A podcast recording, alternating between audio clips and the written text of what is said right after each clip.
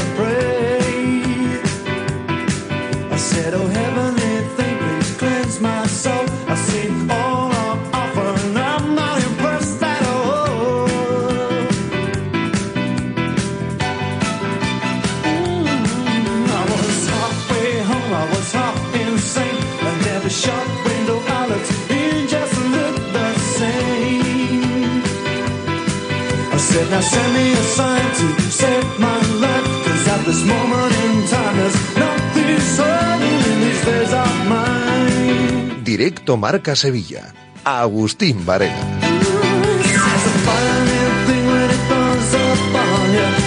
¿Qué tal, señores? Muy buenas tardes. Por aquí estamos, en directo Marca Sevilla. Hasta las 3 acompañándoles en este lunes, en este día 22 de enero, en el que las noticias después de la jornada en la primera división del fútbol español, o lo que es lo mismo en la liga EA Sports, no son precisamente demasiado halagüeñas para, para los nuestros. Se complican los objetivos, ambos equipos. Se complican los objetivos. En el caso del Sevilla Fútbol Club, indudablemente nada que ver con lo que está ocurriendo en el Real Betis Balompié, porque la situación es radicalmente distinta. Pero digo que se complica el objetivo de la permanencia del Sevilla Fútbol Club, porque el equipo fue goleado, ampliamente superado, es un alma en pena que se arrastra por los campos y el entrenador empieza a tomar decisiones difícilmente justificables. Y ojo, vacas sagradas que ya no están para esto. ¿Quién será capaz de ponerle el cascabel al gato? Es la gran pregunta. Pero ojo, porque el Sevilla lo único que se puede agarrar ahora mismo es a que los de abajo sigan sin ganar. Como les dé por reaccionar mínimamente a algunos de los de abajo y el Granada juega esta noche y si gana se colocaría dos puntos y ya no estaría total y absolutamente defenestrado, el Sevilla corre riesgo de verse la próxima temporada en la Liga Hypermotion. Yo creo que eso yo no cabe ninguna duda. Así que se complica el objetivo de la permanencia en el Sevilla. Y en el Betis, en el Betis se complica el objetivo europeo y mucho. Al Betis no le daba con la plantilla al completo para ir más allá del séptimo. Ya decíamos, si ustedes son asiduos oyentes de este programa, que difícilmente, insisto, ¿eh? con la plantilla al completo el Betis iba a pelear más allá de esa posición. Y difícilmente le dará ahora con tantas bajas para pelear donde estaba. La pelota está ahora en el tejado de los dirigentes. 22 de enero. O refuerzan el equipo o el equipo no va a estar en Europa la próxima campaña. Yo creo que eso lo tenemos claro. Son las conclusiones que uno saca eh, después de esta jornada. No sé si Pineda, ¿qué tal? Muy buenas tardes. Más Hola, o menos ¿qué tal, Agún? Muy buenas. Sacas, tú, sacas tú las mismas. Bueno, yo coincido un poco contigo en que los objetivos se complican, que el Sevilla ahora mismo es serio candidato al descenso, creo que es uno de los tres, cuatro peores equipos de primera división y coincido contigo, lo de ayer, más allá del análisis, que siempre lo intentamos hacer un poco más amplio, porque yo creo que aquí hay responsables directos más, más importantes, ¿no? Con más carga de responsabilidad que el propio entrenador pero la derrota de ayer, la humillación, la imagen pobre, lamentable, ridícula del Sevilla ayer, yo se la achaco ayer en gran parte a, a lo que decidió el, míster, eh, tanto en el planteamiento de inicio como a las decisiones que fue tomando durante el partido. Creo que es muy triste ver a un tipo como Navas con 38 Sí, años persiguiendo al hombre a Miguel Gutiérrez, que no es Leo Messi, no es Leo Messi, es Miguel ¿Sabes Gutiérrez. qué me recordó Pineda? ¿Te acuerdas cuando ponía Polleta Rubén Castro a correr detrás del, Sí. del extremo? Pues sí, y fíjate que Miguel Gutiérrez, además, que es un lateral o carrilero que se mueve mucho, a veces hacía que Navas estuviera en el centro del campo, en el centro de la defensa. Esto que provocó, primero, que tenías un jugador menos, porque Navas fue un futbolista menos, y luego que Nianzú se tuviera que medir en el cuerpo a cuerpo con uno de los mejores extremos del mundo, que es Sabiño. Por tanto, yo creo que es algo que se veía en el minuto 15-20 de partido. Tampoco había que ser un lumbreras para, para ver esto, y el míster no se, no se enteró absolutamente de nada. Y luego la alineación hay futbolistas que ayer jugaron por un ataque de entrenador, ¿no? Como el caso de, Jordán. Jordán eh, no está para esto, para el Sevilla ahora mismo. Jordán se tiene que marchar del Sevilla cuanto antes. Que no lo va a hacer ahora porque tiene un contrato muy amplio, pues vale, pero no puede jugar en el Sevilla porque es un futbolista menos. Y lo del portero mm, tampoco me sorprende, Agus, porque en agosto, cuando se marcha Bono y el Sevilla ficha a Nilan, dijimos que la portería empeoraba una auténtica barbaridad. Pues ah, se, está viendo, ¿no? No hay portero ahora mismo en el Sevilla. El Sevilla juega sin portero. A Dimitrovic todo lo que le tiran eh, va para adentro. Por tanto, así es muy complicado competir. Y si tú sumas todas estas circunstancias, lo que hace el entrenador, el nivel de los futbolistas y la inacción del que manda y el del director deportivo, que son incapaces de dirigir siquiera una comunidad de vecinos, pues lo que conlleva es que el Sevilla se va a ir a segunda. El Sevilla se va a ir a segunda. Si no lo quieren ver, se lo digo yo, el Sevilla se va a acabar yendo a segunda si no toman decisiones de aquí al 31 de enero. De momento lo que lo salva al Sevilla es que el Cádiz no está para muchos trotes. Insisto, vamos a ver lo que hace Granada hoy. Y que a la Almería ayer pues le metieron la mano en la cartera, ¿no? Porque aunque la Almería esté más desahuciado. Eh, me comentaba ayer algún algún amigo sevillista que lo de Nianzú frente a Sabio no se le ocurre ni a un bético hacer eso, ¿no? Me comentaba en modo en modo irónico, ¿no? En modo de broma. Y después, ¿se acuerdan de Marcelino con Canuté y Palop? ¿Se acuerdan de aquello? Pues sí. ¿eh? Cuidado, ¿eh? Cuidado, Rakitic ya no está contando. Ramos, ya lo vimos ayer. Lo estamos viendo partido tras partido. A Navas no lo puedes poner, obviamente, al chico. No merece, además, Navas, ¿no? Que se le dé, que se le encomiende la misión que se le encomendó ayer. ¿Qué va a pasar con los veteranos? Insisto, ¿quién le va a poner el cascabel al gato? Cuida con este asunto. Y el jueves la pues Copa. Yo, creo que son decisiones, fíjate, mm, iba a decir impopulares, pero no es la palabra, porque yo creo que serían muy populares, muy populares, por lo que percibo en el sevillismo. Decisiones muy difíciles de tomar, porque son gente que tiene un palmarés y una trayectoria tremenda y, mucho peso en el vestuario, pero son jugadores que ahora mismo no pueden jugar en Sevilla. Sergio Ramos sale en la foto de los goles todos los partidos todos los partidos. No hay un solo partido donde Ramos no salga en la foto de los goles que encaja el Sevilla. Por tanto, el entrenador tendrá o deberá tener la personalidad suficiente para sentarlo, que es complicado, sí, pero esto además, Agus, necesita el apoyo del club, ¿eh? Esto sin apoyo del club no se puede tomar, porque si no se, forma un polvorín en el vestuario y acaba con el entrenador destituido. ¿Hay club para eso? Es otra pregunta, ¿no? Que se hacen, que se pueden hacer eh, los sevillistas a, a, estas alturas de la película con toda la razón del mundo. Pero me recuerda un poco a la situación, a las decisiones que tuvo que tomar en su día Marcelino García Toral. El jueves la Copa, mm, eh, después de caer frente a la vez, el equipo fue capaz de hacer lo que hizo frente al Getafe. Es verdad que el escenario y el rival no invitan a ello, pero volvemos a decir lo mismo, hay que jugar y vamos a ver qué ocurre teniendo en el horizonte, eso sí, un partido para mí, ¿no? Más importante que el, que el del jueves. Algunos dirán, mire ustedes que el del jueves, si lo ganas te metes en unas semifinales, sí, pero lo primordial ahora mismo para el Sevilla es salvar la categoría. Creo. ¿eh? Y bueno, en el Betis, insisto que la pelota está en el tejado de los dirigentes. El milagro llega hasta donde llega. Yo sé que hay mucha gente que se molesta por esto. Pero claro, Pellegrini con lo que tiene, no sé si puede hacer mucho más de lo que está haciendo. Ayer, ayer incluso pegó el equipo de ambición porque después de igualar un 0-2, el empate también vale. No, no, no sé a ciencia, cierta si el Betis tiene futbolistas para en ese momento haber parado el partido, que no se juegue más, ¿no? Ir a otro tipo de partido. Es verdad que tuvo opciones para hacer el 3-2, pero al final acabó perdiendo un choque en el que consiguió hacer lo más difícil. Partido de la próxima semana, Mallorca. Me da a mí que va a ser un partido que va a marcar si definitivamente este Betis, el actual Betis, este Betis de un Isco, que es lo digo ya, uno de los mejores futbolistas que se ha puesto la camiseta del Betis, y he visto a unos cuantos, y he visto a unos cuantos, uno de los mejores futbolistas que se ha puesto la camiseta del Betis, pero que él solo no puede con esto. Falta mucha gente importante. Ayer componíamos un 11 con los futbolistas que faltan. Es difícil, es complicado. O refuerzan al equipo, o la temporada en liga se va a quedar en nada. Eh, y después llegará la competición europea, que seguramente será a lo que tenga que aferrarse el Bético en cuanto a ilusión este año para intentar hacer algo. Bueno, escucharemos a los protagonistas. Vamos a estar en tertulia con Gabriel Galán y Jorge Liaño del Desmarque y Juan Manuel Ávila. Eh, y por supuesto, Pineda, me imagino que habrá muchos oyentes que hoy también quieran intervenir. De un lado y de otro, ¿eh? Sí, yo creo que, es interesante escuchar al oyente, al aficionado, tanto al Betis como al Sevilla, ¿no? Acerca de los problemas que cada equipo tiene, cada uno en su medida, no, no los estamos comparando, cada uno tiene sus problemas distintos de diferentes envergaduras. Y Nada que ver, unos con, con algunos con, mucho más complicado de, solucionar que el otro, pero, por ejemplo, al sevillista, pues le preguntamos por el partido ayer, por los errores de Quique, si creen que el Sevilla tiene, si hay club para poder modificar la situación de aquí a finalizar el mercado, que quedan solamente 10 días para que se cierre el mercado, y sobre el Real Betis Balompié, si creen que el club o la dirección deportiva o la Secretaría Técnica, mejor dicho, pues se va a mover para intentar reforzar al equipo, que ayer vimos de nuevo a US como en el banquillo había muy poquito para, elegir, solamente tres cambios hizo Pellegrini, porque el resto eran la mayoría chavales de, la cantera, ¿no? Estaba Rodri Juan Cruz, pero el resto eran chavales que apenas han tenido minutos con el primer equipo. Bueno, pues con todo ello nos vamos a, a poner ya en marcha hasta las 3 ¿eh? en los titulares, como siempre, que nos llegan de la mano de los amigos de System, la empresa líder en llaves de coches. Te solucionan cualquier tipo de problema. Si Carkey System nos trae los titulares y todos estos argumentos sobre los que vamos a desarrollar eh, nuestro programa. Muchos asuntos que contar, muchos temas en los que detenernos. Será después de el primer alto para la información comercial.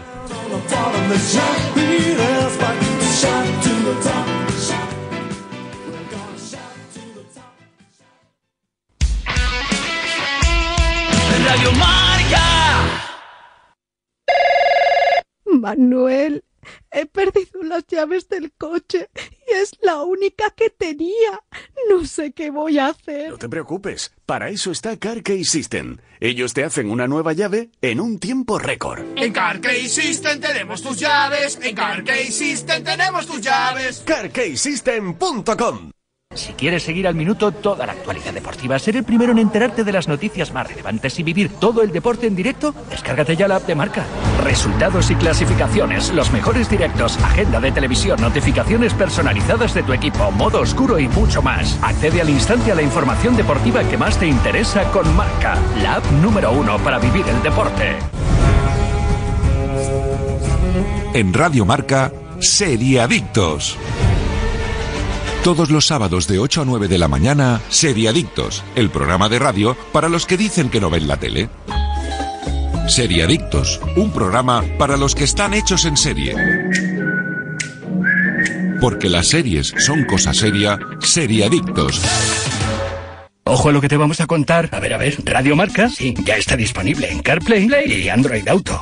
Las aplicaciones que te permiten escuchar Radio Marca de manera conectada desde tu coche, de manera sencilla y sobre todo segura. Descárgate la aplicación de Radio Marca en tu móvil y te aparecerá en la pantalla de tu coche de forma automática. Y justo a la mitad de la mañana, cuando todo el mundo ya está informado, opinado, polemizado, llega ¡Despierta San Francisco! Un programa de periodismo de bufanda con bufanderos, humor, discoteca Maracaibo y todo lo que puedas imaginarte de estos seres humanos encabezados por David Sánchez. Todos los días de lunes a viernes de 10 a 11 en Radio Marca. Sintoniza tu pasión con las voces del deporte. Oye, el David Sánchez este era el que era del Madrid cerrado, ¿no? Sí, sí, sí, sí, sí. Radio Marca.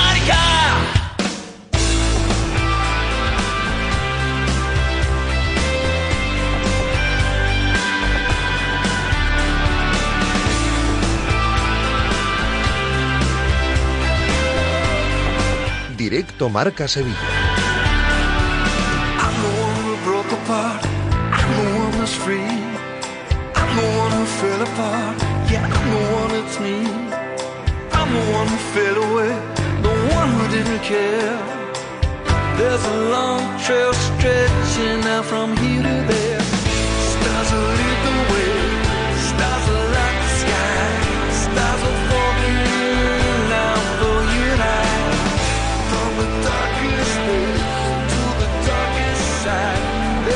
19 en, en directo Marca Sevilla nos detenemos a esta hora lógicamente para analizar convenientemente lo que ocurrió ayer y lo que está aconteciendo en el Sevilla Fútbol Club, que es una de las noticias del día, ¿no? La noticia del día que nos llega de la mano de Insolac, la empresa instaladora de energía fotovoltaica desde 2005. Aprovecha las subvenciones de hasta el 80% para viviendas, empresas y comunidades de vecinos en Polígono Industrial Nueva Espaldilla, en Alcalá de Guadaira, en el 954 529-942 y en info arroba insolacrenovables.com. Si no han tenido oportunidad, les recomiendo a, a esta hora en marca.com mm, que le echen un vistazo a la reflexión que hace nuestro compañero Alberto Fernández y que titula Para no mirar. Creo que es una radiografía que se ajusta muchísimo a todo lo que viene aconteciendo en un Sevilla que a día de hoy mm, lo único que yo creo que a lo único que se pueden aferrar viendo lo que está ocurriendo dentro y fuera del terreno de juego y viendo la eh, bueno pues cómo se comporta el equipo jornada tras jornada a lo único que se tienen que aferrar o se pueden aferrar los, los aficionados ahora es a que los que vienen por detrás sigan sin dar la talla. Porque si efectuamos y fíjese la sensación, impresión que dio ayer el Almería en el Bernabéu, ¿no? A ver qué hace el Granada hoy. Si efectuamos a mí, ¿eh? a mí me lo parece, no sé si van a estar de acuerdo mis compañeros, al Cádiz, por todo lo que viene aconteciendo en las últimas jornadas, yo miro y no encuentro a día de hoy un equipo peor en primera división que el Sevilla.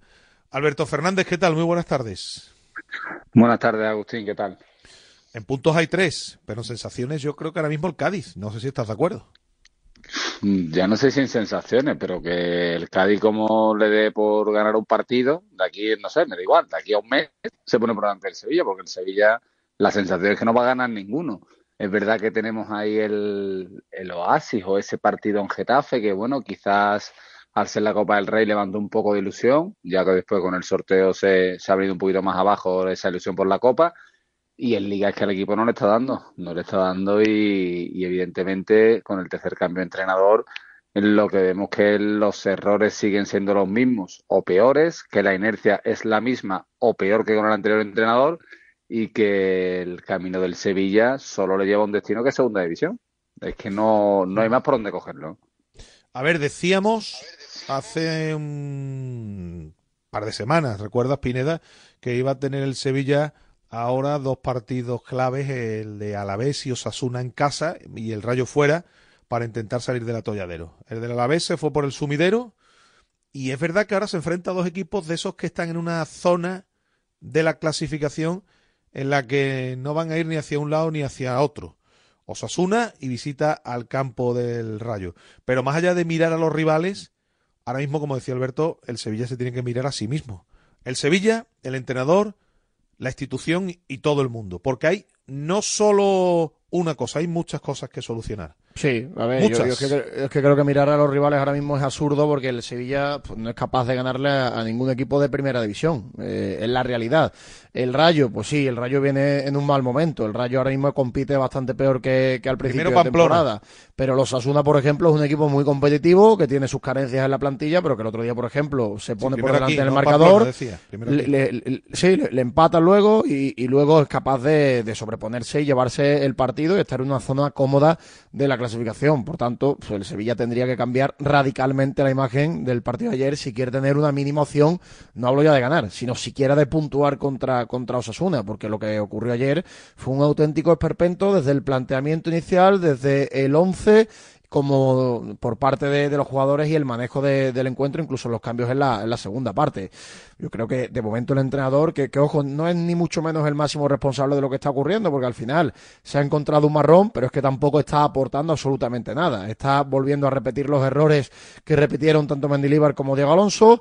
Tiene peores resultados que Diego Alonso porque lleva cuatro derrotas consecutivas, solamente fue capaz de ganar ese primer partido ante, ante el Granada.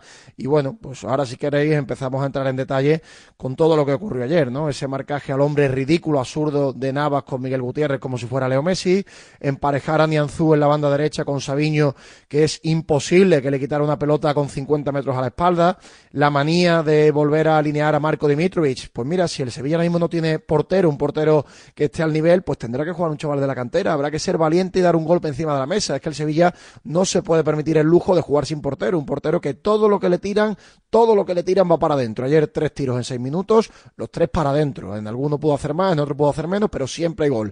Y luego, bueno, pues el ataque de entrenador, por ejemplo, de volver a confiar en un futbolista que, que no está para el Sevilla, que es Jordán, ¿no? Que cuanto antes se marche será mejor para todo el mundo, ¿eh? tanto para el futbolista como para el club. Y ayer lo pone titular antes, por ejemplo, que los refuerzos que le ha traído la dirección deportiva. Por tanto, el entrenador no aporta nada, no termina de confiar en lo que le ha traído, porque Agumé, por ejemplo, podía haber jugado ayer, pues no lo terminará todavía de ver. Y, el resultado de todo esto que acabo de comentar es que el Sevilla ahora mismo es el candidato número uno a irse a segunda división el año que viene. A mí, Alberto, más allá de todo lo que ha comentado Pineda, de todos estos detalles en los que yo creo que está de acuerdo todo el mundo, lo que más me preocupa es que la coherencia que demostró Quique cuando llegó, es decir, protegerse atrás, jugar con una serie de futbolistas y de una forma que todos más o menos veíamos lógica, esa coherencia empieza a desaparecer por completo, con decisiones que no son justificables en ningún caso. Es que depende, ¿no? del partido, porque yo sí vi coherencia en el, en el partido de Getafe, por ejemplo, en Copa, ¿no? Cómo perder la coherencia en cuatro Sí, días, ¿no? sí. Cómo, pens- cómo pensar que si tú te estás defendiendo con cinco y te está yendo bien o el equipo Sí. se siente un poquito más seguro porque ahí defiendes con cuatro, además lo reconoció él. No, no, que Navas no ha jugado de carrilero, que Navas ha jugado por delante. He jugado con cuatro y con Nianzú de lateral. ¿Y, y eso por qué? O sea, ¿qué, qué pretendía? No, porque es verdad que yo he visto muchas veces este año al Girona porque está arriba y, y al final lo terminas viendo porque juega bien, que se mete esa eh, Jan Couto y Miguel Gutiérrez se meten por pasillos interiores y te incomoda mucho por eso, laterales que se meten por dentro, como hace muchas veces el sitio con Guardiola. Pero ¿eso qué significa? ¿Que hay que darle 50 metros, como decía Pineda, a Sabiño contra Nenzú? ¿Esa es la solución? O sea, ¿corto a Miguel Gutiérrez para darle alas a Sabiño? Ah. Error de entrenador, o sea, error de entrenador. Ayer el planteamiento es un error de entrenador.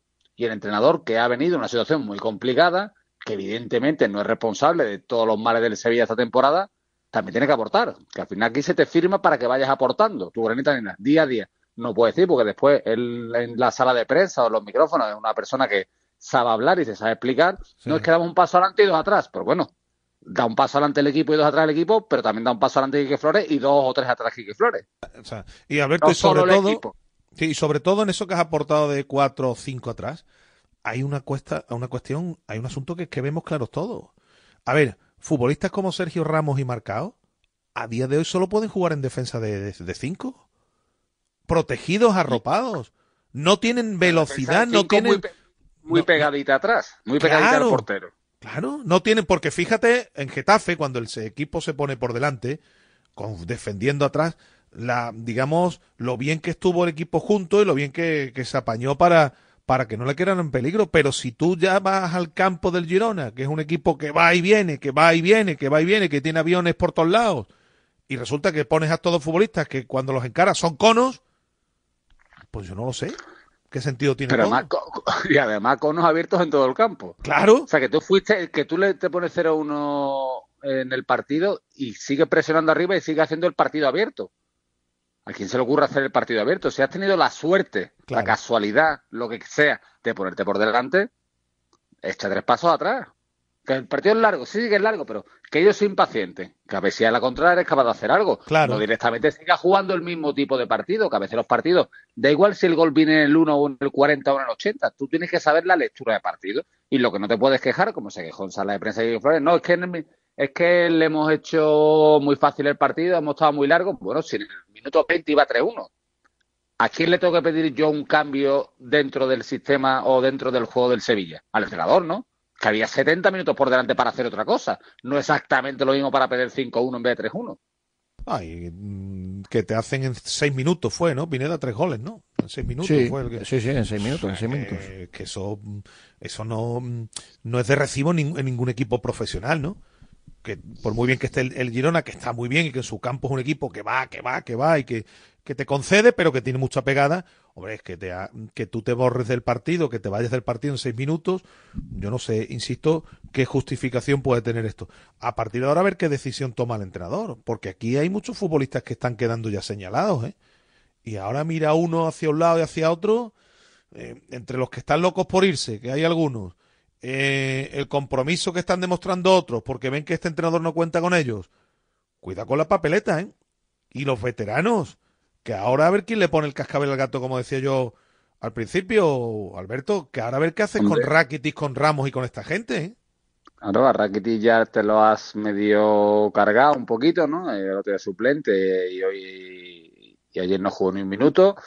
A Sergio Ramos por ahora sí le mantiene ese liderazgo en las defensas, cuando mientras juegue con cinco es que tampoco tiene mucho más donde elegir, entiendo que seguirá jugando. También es verdad que dentro de una defensa del Sevilla, si va a jugar con cinco atrás, no entiendo que Valdés coja el perfil zurdo, que no ha jugado nunca de central izquierdo, y aparte es el más torpe con el balón en los pies para sacar la pelota, ¿no? Pero bueno, y a Navas no lo puedes poner, y, y a Navas no lo puedes poner a hacer lo que hizo ayer. A secar a alguien, para eso pone a Juanlu, ¿no? No, es que Si aparte que que te- Alberto, no es uno, que ya Juan- no es que eso. Juanlu tiene más piernas. No, no, es que si te es por puedes, piernas, Claro, es que te puedes cargar al futbolista. Es que Navas se nos ha olvidado que está muy bien físicamente, pero que tiene 38 años. Claro, y es una que se me entienda bien un poco de desprecio al futbolista, ¿no? No, tú te vas a encargar hoy de seguir a Miguel Gutiérrez. Y diría nada, pero Miguel Gutiérrez, ¿quién es? ¿Con, qué- o con quién ha empatado si lo comparas conmigo, no? Pero bueno, eso son cosas de entrenadores cuando los equipos están tan mal como está ahora mismo el Sevilla. Pero evidentemente, claro, y hay decisiones. eh, juega Alberto Flores en Getafe. Es verdad que hizo un partido, le tocó esa papeleta. Yo no digo jugar a Alberto Flores ayer, pero si Dimitrovic lleva ya tiempo demostrando que no está al nivel de que debe estar un portero eh, de primera división, porque se te ocurre después de faltar en Getafe ponerlo otra vez titular, si vuelve cada tiro que le hacen es un gol. O sea, no hace una parada, hace la parada cuando lleva 3-1 el partido, 4-1, que ya le ha pasado más de un partido con el Sevilla, cuando lleva perdiendo el Sevilla, el otro día contra el Alavés, cuando va 0-2, a- para Claro. el 0-3, ¿vale? Cuando para hay una, menos- pero cuando hay menos 0-2 presión. No parado ninguna. Claro. Pues vamos Yo, a ver yo es que creo que yo es que creo que el entrenador ya tiene que debe tener la personalidad suficiente para sentar a jugadores que son muy veteranos, que tienen mucho peso. Pero Y, Pineda, para eso fácil- tiene que haber, es- pero Pineda, Sí, pero para eso eh, tiene que haber club detrás, ¿eh? Eh, efectivamente, es muy fácil decirlo, es muy complicado hacerlo, sobre todo ahora además que tiene algún que otro lesionado en la defensa como Quique Salas, no tiene tanto donde elegir, pero algún día habrá que probar sin Sergio Ramos como titular, que está saliendo en todas las fotos en los goles, en cada partido siempre hay una acción individual donde Ramos falla y termina siendo gol en contra, ayer eh, en el tercero, por ejemplo, y luego además Ramos eh, eh, sufre mucho cuando el Sevilla defiende arriba, cuando adelanta las líneas y, deja espacio por detrás, porque ya no tiene ese físico imponente para anticiparse, por tanto sufre muchísimo y debe tener también los arrestos suficientes para, para cambiar en la portería. Y cuando esté Nilan al 100% tendrá que jugar Nilan y si no tendrá que probar con alguien de la cantera, porque peor no lo va a hacer. Es que peor no lo va a hacer que Dimitrovic. Es es un portero que lleva una temporada aciaga y que está demostrando que, esos buenos partidos que dio cuando a veces alternaba con Bono, pues era, era un auténtico reflejo y no es un portero capacitado, al menos para la situación actual que tiene el Sevilla. Yo no sé si para un Sevilla más tranquilo, una zona más alta, Dimitrovic puede aportar como portero suplente. Como portero titular en el actual estado de nervios que tiene el Sevilla, Dimitrovic no es válido. Cuidado con el asunto, ¿eh? que hoy lo refleja, no quiero desvelar muchas cosas para que la gente entre y lo lee, y lo lea. Hoy lo refleja Alberto. Cuidado que, que después, que en estas decisiones, eh, lo de Sergio, ahí- tiene que aparecer el club, ahí tiene que aparecer una dirección deportiva que baje un vestuario y le diga, señores, que el que manda aquí es este hombre, ¿eh? que no nos vayamos a equivocar, que aquí no manda nadie más, aquí que se me entienda, que es que, mm, bueno, pues que a- Mendilíbar salió del Sevilla también porque Sergio Ya, Ramos no estaba a gusto con Mendilíbar, ¿eh? a- Apelar, apelar a día 22 de enero al club, eh, es cogérsela. Bueno, es complicado, ¿eh? Es complicado. Ya Porque sé lo que- Es, ya- es difícil es un porque el club- le ha entregado el mando al vestuario desde el Exacto, día y, y- es- y es un que club que Mendilibar antes tenía, el, el- vestuario. El club antes tenía una persona que era capaz de bajar al vestuario y que la es. gente se pusiera firme y ahora el club pues no tiene esa persona y además el club cuando le pones un micro por delante pues todo es eh, excusa, cero autocrítica, eh, la herencia recibida, el mercado está muy parado, es muy complicado, el contrato es muy largo, cobra mucho dinero y aquí no se hace absolutamente nada. Y está el mercado de invierno completo al 65-70% del tiempo y aquí han venido dos chavalines que son muy jóvenes, que evidentemente no son o no es el perfil que necesita el Sevilla para salir de esta situación cuanto antes y aquí no se marcha absolutamente nadie. Por tanto, apelar al club, hombre, también a veces tú puedes pensar que te puede tocar el, el euromillón y por eso lo echas, pero es que apelar al club a día de hoy es como comprar una papeletita para el euromillón. No, si yo te entiendo, evidentemente, esa será la confianza que tengan todos los sevillistas que estén escuchando la radio en torno a lo que está aconteciendo. Pero que alguien le tiene que poner el cascabel al gato. Y cuidado con lo que decía Alberto y lo que refleja, ¿eh? Alberto, cuidado con este asunto y a ver quién, esta situación, cómo, cómo la enderezan. Porque ahora mismo, casi todo el sevillismo, casi todos los sevillistas que, con los que habla uno, se aferran, a lo único que se aferran es a que el Cádiz siga perdiendo, Alberto. Ya, Lo y único que se aferran. evidentemente, he dicho antes que no es solución, porque alguna vez los equipos de atrás ganarán algún partido, sea por suerte, sea por lo que sea, o incluso encadenarán 4 de 6, y nada más que alguien encadene algo así, el Sevilla entra en descenso, y ya te tienes que ver, porque aparte tú estás viendo que son esos cuatro que se la juegan, pero si tú quieres mirar más arriba para involucrar más gente, ya hay unos pocos con 20 puntos, o sea, ya hay brecha, ya hay brecha de más de un partido, y poco a poco te vas quedando en ese vagón de cola, y como uno despierte, tú estás muerto, porque tú no tienes sensaciones de que vayas a despertar.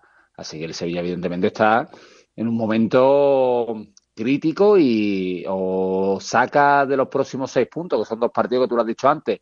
Después le vienen cosas más complicadas. Sí. No voy a decir equipos más sencillos, pero son equipos a los que el Sevilla le, sobre el papel les debería ganar, digamos, en una liga normal, no digo en esta liga, o, o de verdad se pone el cuchillo entre los dientes y saca esos dos partidos adelante, por lo menos cuatro de seis, pues que el Sevilla no le va a ganar a nadie y se va a ir a segunda, no sé, a mitad de abril, porque es que no va a dar tiempo a, a remontar. Así que tiene una papeleta no complicada lo siguiente y veremos si Quique Flores, que ha firmado año y medio, no digo que no vaya a aguantar, pero si él ve que no es capaz de reaccionar, que ya lo ha hecho en otros equipos, eh, levante la mano y diga, mira, yo con esto no puedo. Es que él- yo no descartaría en este escenario un cuarto entrenador en la temporada del Sevilla. que- ¿eh? que no terminara la descarto. No voy a temporada decir campa- No voy a decir que venga la semana que viene, digo a lo mejor dentro de dos meses. Que en terminara marzo, Caparrós sí, la en, el, temporada. en el parón de Semana Santa, Joaquín Caparrós, que, que es lo que está abocado el club. ¿eh? Como siga así, es lo que va a ocurrir.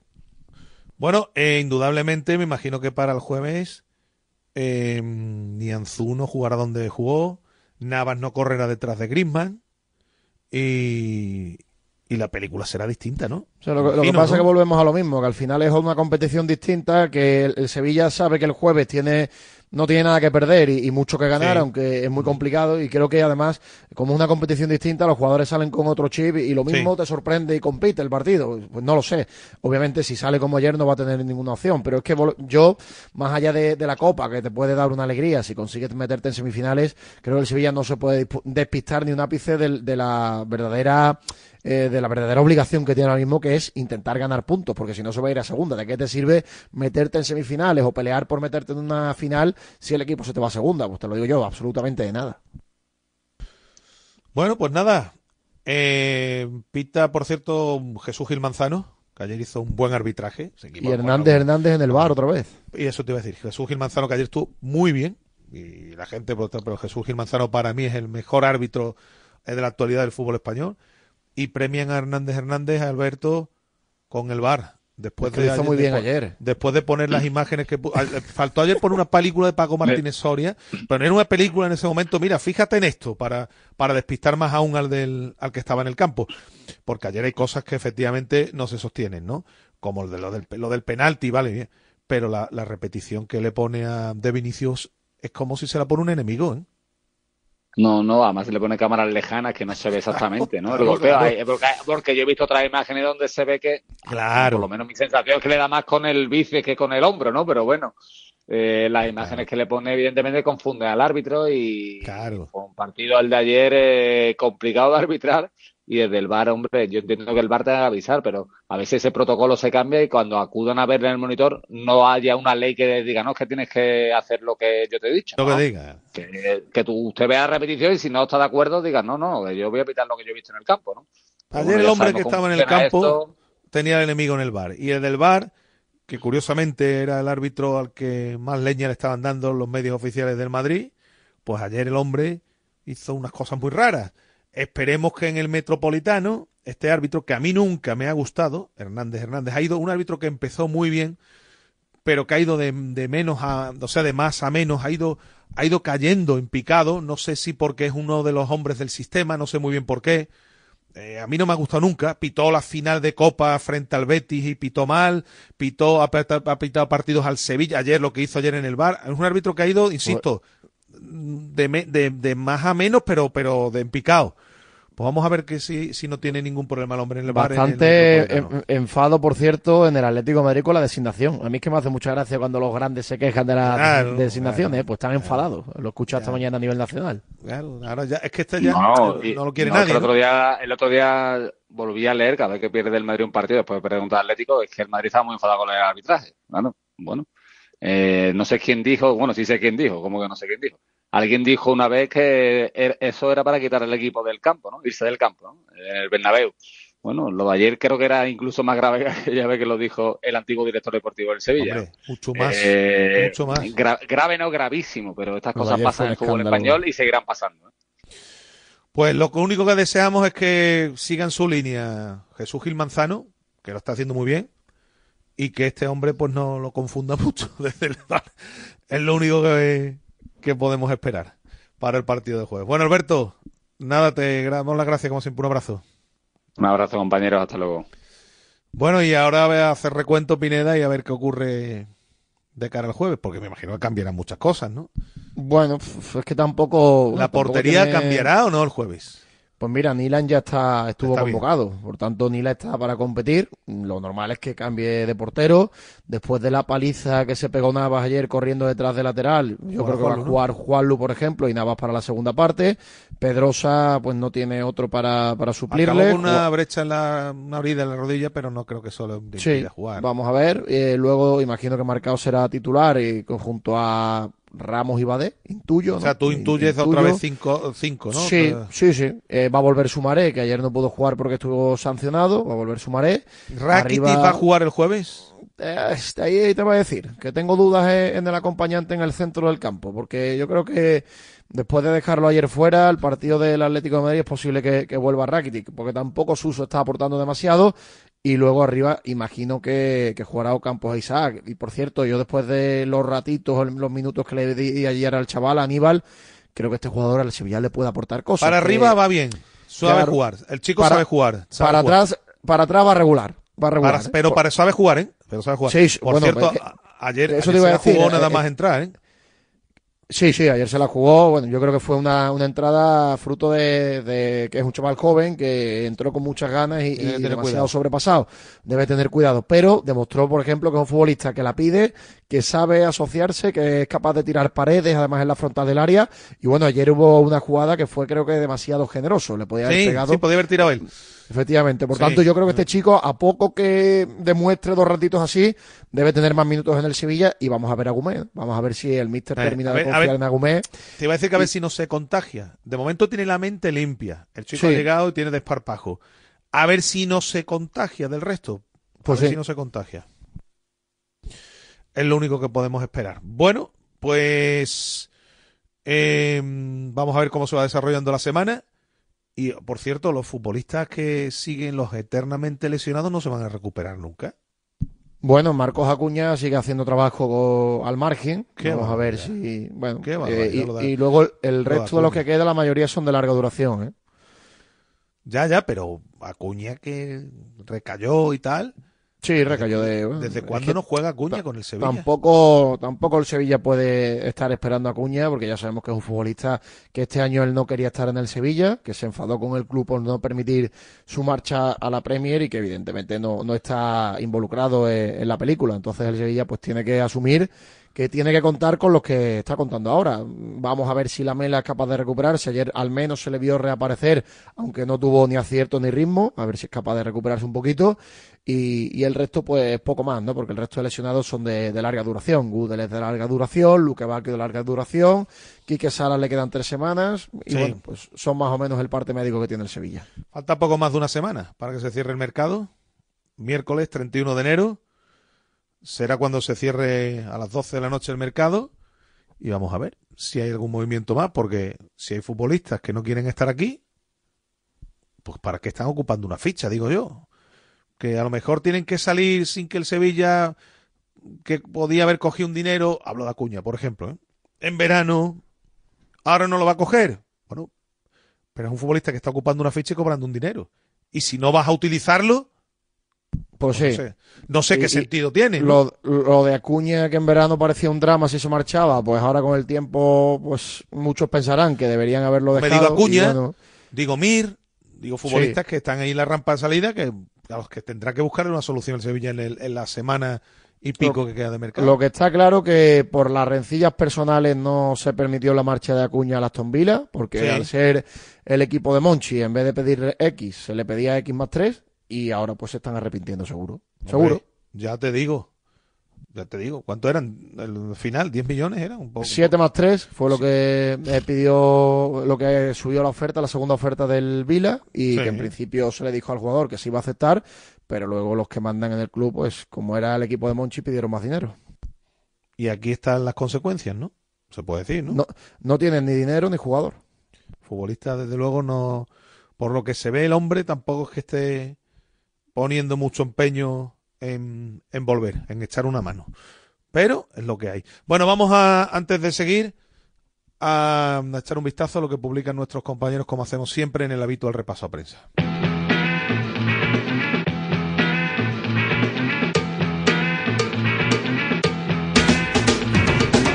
A comenzar con el repaso a prensa, con la página web del diario Marca, marca.com, sobre el Sevilla, el artículo de opinión de Alberto Fernández, para no mirar, es el titular, también ya se conocen los árbitros de la Copa, Hernández Hernández repite en el bar en el partido del Atlético de Madrid y Sevilla, y Quique ya empeora los números de Diego Alonso sobre el Real Betis Balompié, Ruibal de momento esquiva el quirófano, al menos por el momento, y la racha de imbatibilidad liguera en el Villamarín se ha quedado en 10 partidos.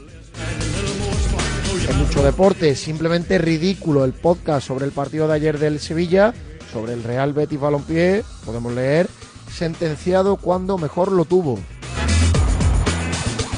En el diario de Sevilla eh, podemos leer el duelo de dolor de los centrales lentos sobre el Sevilla, sobre el Betis, del bloqueo mental de William José a la inteligencia de Fekir. En el desmarque, el aviso de Quique a los nuevos y a los pesos pesados le cuesta entenderlo sobre el Real Betis Balompié. Directivos de Flamengo vuelven para negociar por Luis Enrique.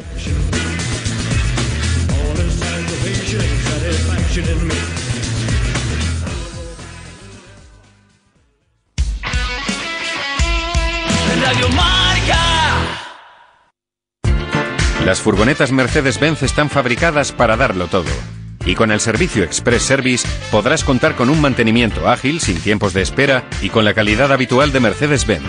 Reserva tu cita en nuestra web y optimiza tus tiempos. Con Cesur y Fervial, tus talleres autorizados Mercedes-Benz en Sevilla. Si quieres seguir al minuto toda la actualidad deportiva, ser el primero en enterarte de las noticias más relevantes y vivir todo el deporte en directo, descárgate ya la app de marca. Resultados y clasificaciones, los mejores directos, agenda de televisión, notificaciones personalizadas de tu equipo, modo oscuro y mucho más. Accede al instante a la información deportiva que más te interesa con marca, la app número uno para vivir el deporte. Chitu te trae la mejor música urbana Radio Marca. Reggaetón, electrolatino, artistas invitados, actualidad. De miércoles a jueves de dos y media a tres y media. Aquí, en la Radio Urban del Deporte. Radio Marca. Del caserío de Chitu, me fío. Hola, soy Varela, ya lo sabes. Te espero todas las mañanas en A Diario, en la tribu. Esa tertulia donde dicen que no hay ni panenquitas ni dinosaurios, solo futboleros. Ya lo sabes, ocho y media en A Diario, en la tribu, tu tertulia. Panenquita, dícese del presunto entendido en fútbol que con un aire de superioridad exprime cuatro frases hechas, sazonadas con varios nombres de futbolistas desconocidos extranjeros del momento, que dan lustre a un discurso vacío y que desprecia el fútbol de toda la vida. Esa posición era para Saúl, pero en ¿Tiene el vuelo? Madrid ¿Eso me nunca- suena?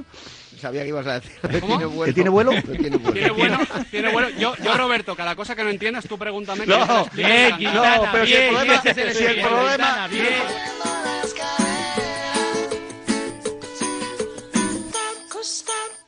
Es pureza. Es sensación. Es detalle y precisión. Es luz y es color. Es romanticismo. Es expresión. Es lenguaje y tradición. Es pureza. Es emoción. Es deporte. Quien lo probó, lo sabe.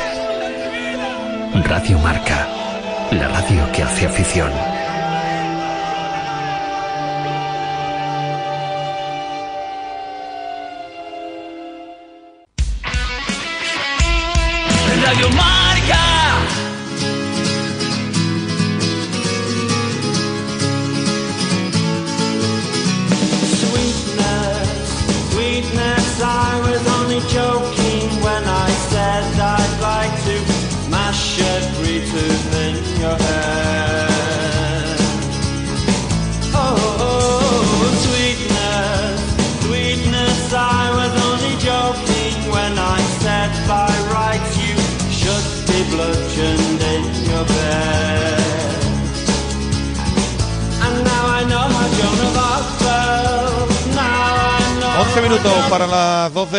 Tarde. Tenemos que escuchar, Pineda, las explicaciones que dieron ayer los protagonistas al terminar el partido de Montilivi, ¿no? Sobre todo la- las del entrenador, ¿no? Que fue el máximo responsable de lo que ocurrió en la noche de ayer en Girona. Así que vamos a escuchar las palabras de Quique Sánchez Flores. Pues porque nos cuesta mucho organizarnos y nos cuesta mucho hacer lecturas positivas de las situaciones. Hemos salido bien, hemos, como tú dices, hemos jugado bien durante 10 minutos, hemos robado alto, hemos, hemos marcado, no hemos digerido, eso nos suele pasar mucho, que marcamos y cuando marcamos no hacemos digestión del gol y siempre pasan cosas después de los goles. Nos pasó en la última remontada en, en Sánchez Pizjuán. Y realmente nunca hemos tenido el plan de llevar una línea de cuatro hasta el medio campo para que la espalda estuviera eh, corrida por extremos y por delanteros súper potentes y súper veloces. Pero eh, yo creo que nos animamos mucho con los primeros robos, nos animamos mucho con el gol y no hicimos una lectura apropiada de lo que hubiéramos querido para, para el partido en general. Eh, que era estar en tres cuartos, en un bloque medio alto, estar en situaciones donde podíamos robar la pelota ahí, jugar como hemos jugado los primeros 10 minutos con cierta facilidad, pero hemos abierto el campo a, cuatro balas eh, que tienen ataque en la última línea, además en una defensa de cuatro, con lo cual la- las posibilidades de frenarlo han sido pocas. Tampoco los hemos tirado cuando digamos que tenemos que tirarlos para que no, no sacaran ventaja. Por lo tanto, tenemos mucha sensación de que hemos dado dos pasos atrás. El martes dimos un paso al frente, hoy hemos dado dos atrás. Sí, hola, buenas noches, señor Sánchez. Hola. Bienvenido. Eh, José Agustín de Onda Cero. El equipo tiene demasiadas inseguridades porque usted durante la primera parte ha intentado que la defensa estuviera en línea, que no jugara tan atrás, que no se encerrara. Y a veces los jugadores daban la impresión de que tenían dudas si tenían que saltar, tenían miedo de quizás de que le cogieran la espalda, daban un paso atrás y eso creaba ciertos desajustes. Hay demasiadas inseguridades por la situación que está viviendo el equipo. Eso lo tenemos. Tenemos eh, estamos en medio de, de la organización de un equipo que de repente un martes se hace un partido extraordinario a nivel organizativo y que cuatro días más tarde, cuando eh, también la exigencia es muy alta, de repente no somos capaces de leer. O sea, está en nuestra mano como entrenadores poner siempre en los jugadores la idea y que, y que cuaje la idea de lo que necesitamos en cada partido. Eh, evidentemente hoy el partido se nos fue de las manos en esos seis minutos donde nos corrieron con 50 metros eh, al vacío, nos corrieron y nos marcaron tres goles. A partir, de ahí las inseguridades aumentan, la mente de los jugadores, de los jugadores no está sufi- suficientemente fuerte para resistir una competencia tan alta como la que nos llevó el Girona, un equipo que por cierto nos pareció excepcional en la intención en los duelos, en la velocidad, en la verticalidad y en todo lo que creo que se acerca más al fútbol moderno. Buenas noches, Quique. Acá Joaquín Basigalupo de la, de la cadena Copa, de la cadena Cope. Eh, quería saber si en el, el- en el descanso vos veías una posible reacción del, del equipo o entendías que los ritmos a los que estaban jugando eran casi Bueno, pensábamos que había lugar porque, porque por fases en el primer tiempo hubo una fase absolutamente descontrolada de ocho minutos donde nos llegaron los tres goles y, y más allá de eso pues eh, tenemos que recuperar cierto tono en, en muchas cosas, pero siempre pensábamos que la opción de un gol nos podía mantener el partido. Pero no, no hemos sido contundentes tampoco en el segundo tiempo, Mm, nos hemos protegido un poquito más esa línea, no exponerla tanto para que nos corrieran la espalda, pero igualmente nos llegaron dos goles idénticos, dos goles idénticos cruzando detrás de- del lado derecho y, y rematando cerca de la portería. Por lo tanto, mm, no, no he visto capacidad de reacción, no hemos tenido y lógicamente trabajamos en todo, pero hay cosas que, se- que se nos escapan y, y debemos seguir trabajando. Hola, Quique. Aquí Moisés García de, Ra- de Radio Nacional. Has dicho que habéis dado dos pasos atrás. Eh, entiendo que eh, a día de hoy, hoy no sacas absolutamente nada positivo o hay algún tipo de cosas que puedes sacar. Yo no sé cómo has visto también, si me permites también otra pregunta, el debut de Aníbal, este jugador nuevo que tenéis, ¿cómo lo has visto? Los chicos nuevos tienen que conocer el equipo, tienen que conocer a sus compañeros, tienen que conocer la competición, tienen que conocer qué significa el Sevilla, tienen que conocer eh, qué está en juego. Tenemos que, tienen que conocer muchas cosas. Son jóvenes, eh, hay que estar atentos a ellos, pero es una situación muy compleja. Eh, a veces eh, los que conocen bien el equipo les cuesta entenderlo. Eh, imagínate los recién aterrizados, la dificultad que van a tener, a tener para entender esta, esta situación. La otra pregunta, perdón. Si había sacado algo positivo. No, no, no. Eh, queremos cerrar capítulo lo antes posible. Nosotros analizamos mucho los partidos, pero este es de los partidos que más claros los tienes en mente una vez que ya se ha jugado. Normalmente lo vemos siempre otra vez, pero este eh, no sé si hará falta verlo porque no queremos quitarnos energía. No le vamos a poner este partido a los jugadores. Saben que han estado mal, saben que, saben que no hemos competido con este equipo, con el Girona, y, y saben que hemos convertido el plan de partido en un, en un leve paseo para, para el Girona. Eh, ojo a la reflexión que hace Quique sobre los futbolistas que le han traído. Los chicos nuevos tienen que conocer la competición, tienen que conocer a los compañeros, tienen que conocer al Sevilla, tienen que conocer que nos estamos jugando. Es decir, que los futbolistas Lógico. cuando, cuando cono- pero que cuando conozcan todo esto entonces está acabando la liga, ¿no, Pineda? Bueno, pues de momento a Aníbal le, le ha dado tiempo, pero que esto ya lo hemos comentado cuando conocíamos el perfil de futbolista que claro. está fichando el Sevilla, ¿no? Claro, claro. Y dice, ya le ha dicho, ha matizado, le cuesta trabajo cuando llega a un futbolista que conoce el paño, pues me imaginaos con estos jóvenes.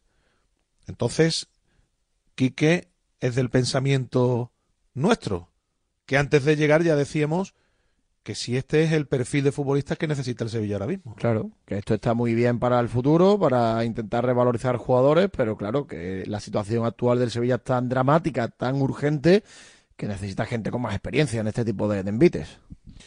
Bueno, tenemos que oír también algún futbolista. Vamos a escuchar si te parece a Lucas Ocampos, que Venga. se mostró también bastante autocrítico al finalizar el partido. Sí, victoria dura, victoria que duele, eh, perdón, derrota. Eh, la verdad que es un momento difícil para todos, pero, pero bueno, no, lo último que nos queda es darnos por vencidos, ¿no? Tenemos que seguir.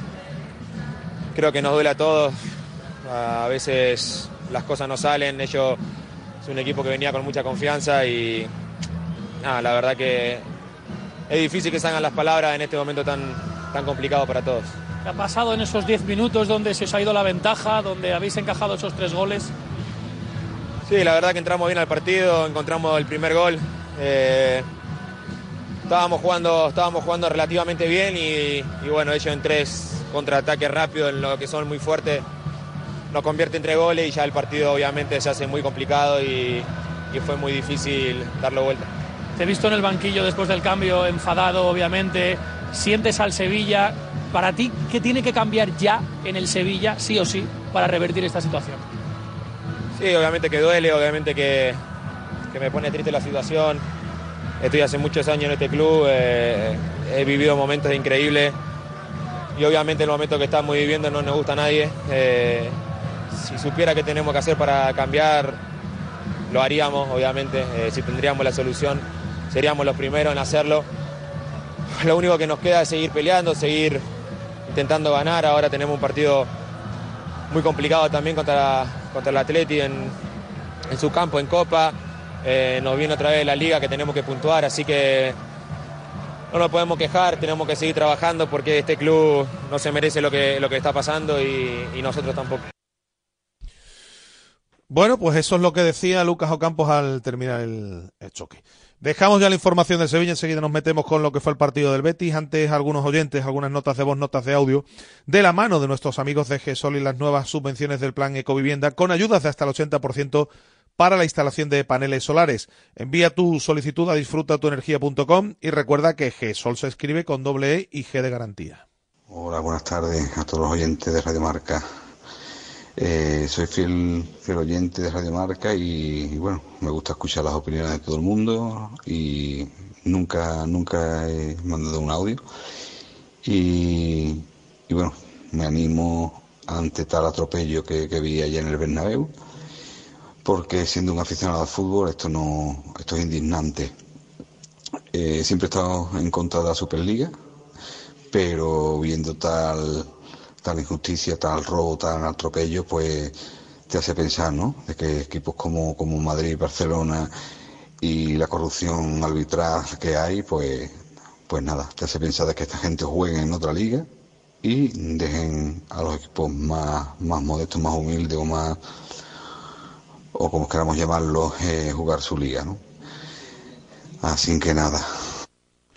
Buenos días, Radio Marca Sevilla, Juan Castillo de Barcelona. Mi pregunta es, señor Pellegrini, ¿por qué no juega Beites en la portería? ¿Por qué no juega el lateral de la cantera que lo hizo también el otro día, el rato que jugó, y juega Arner que no está ni para jugar en tercera división? ¿Por qué no juegan la gente que tiene en el filial? ¿Por qué no ponen al delantero del filial si los dos delanteros que tenemos no marcan goles?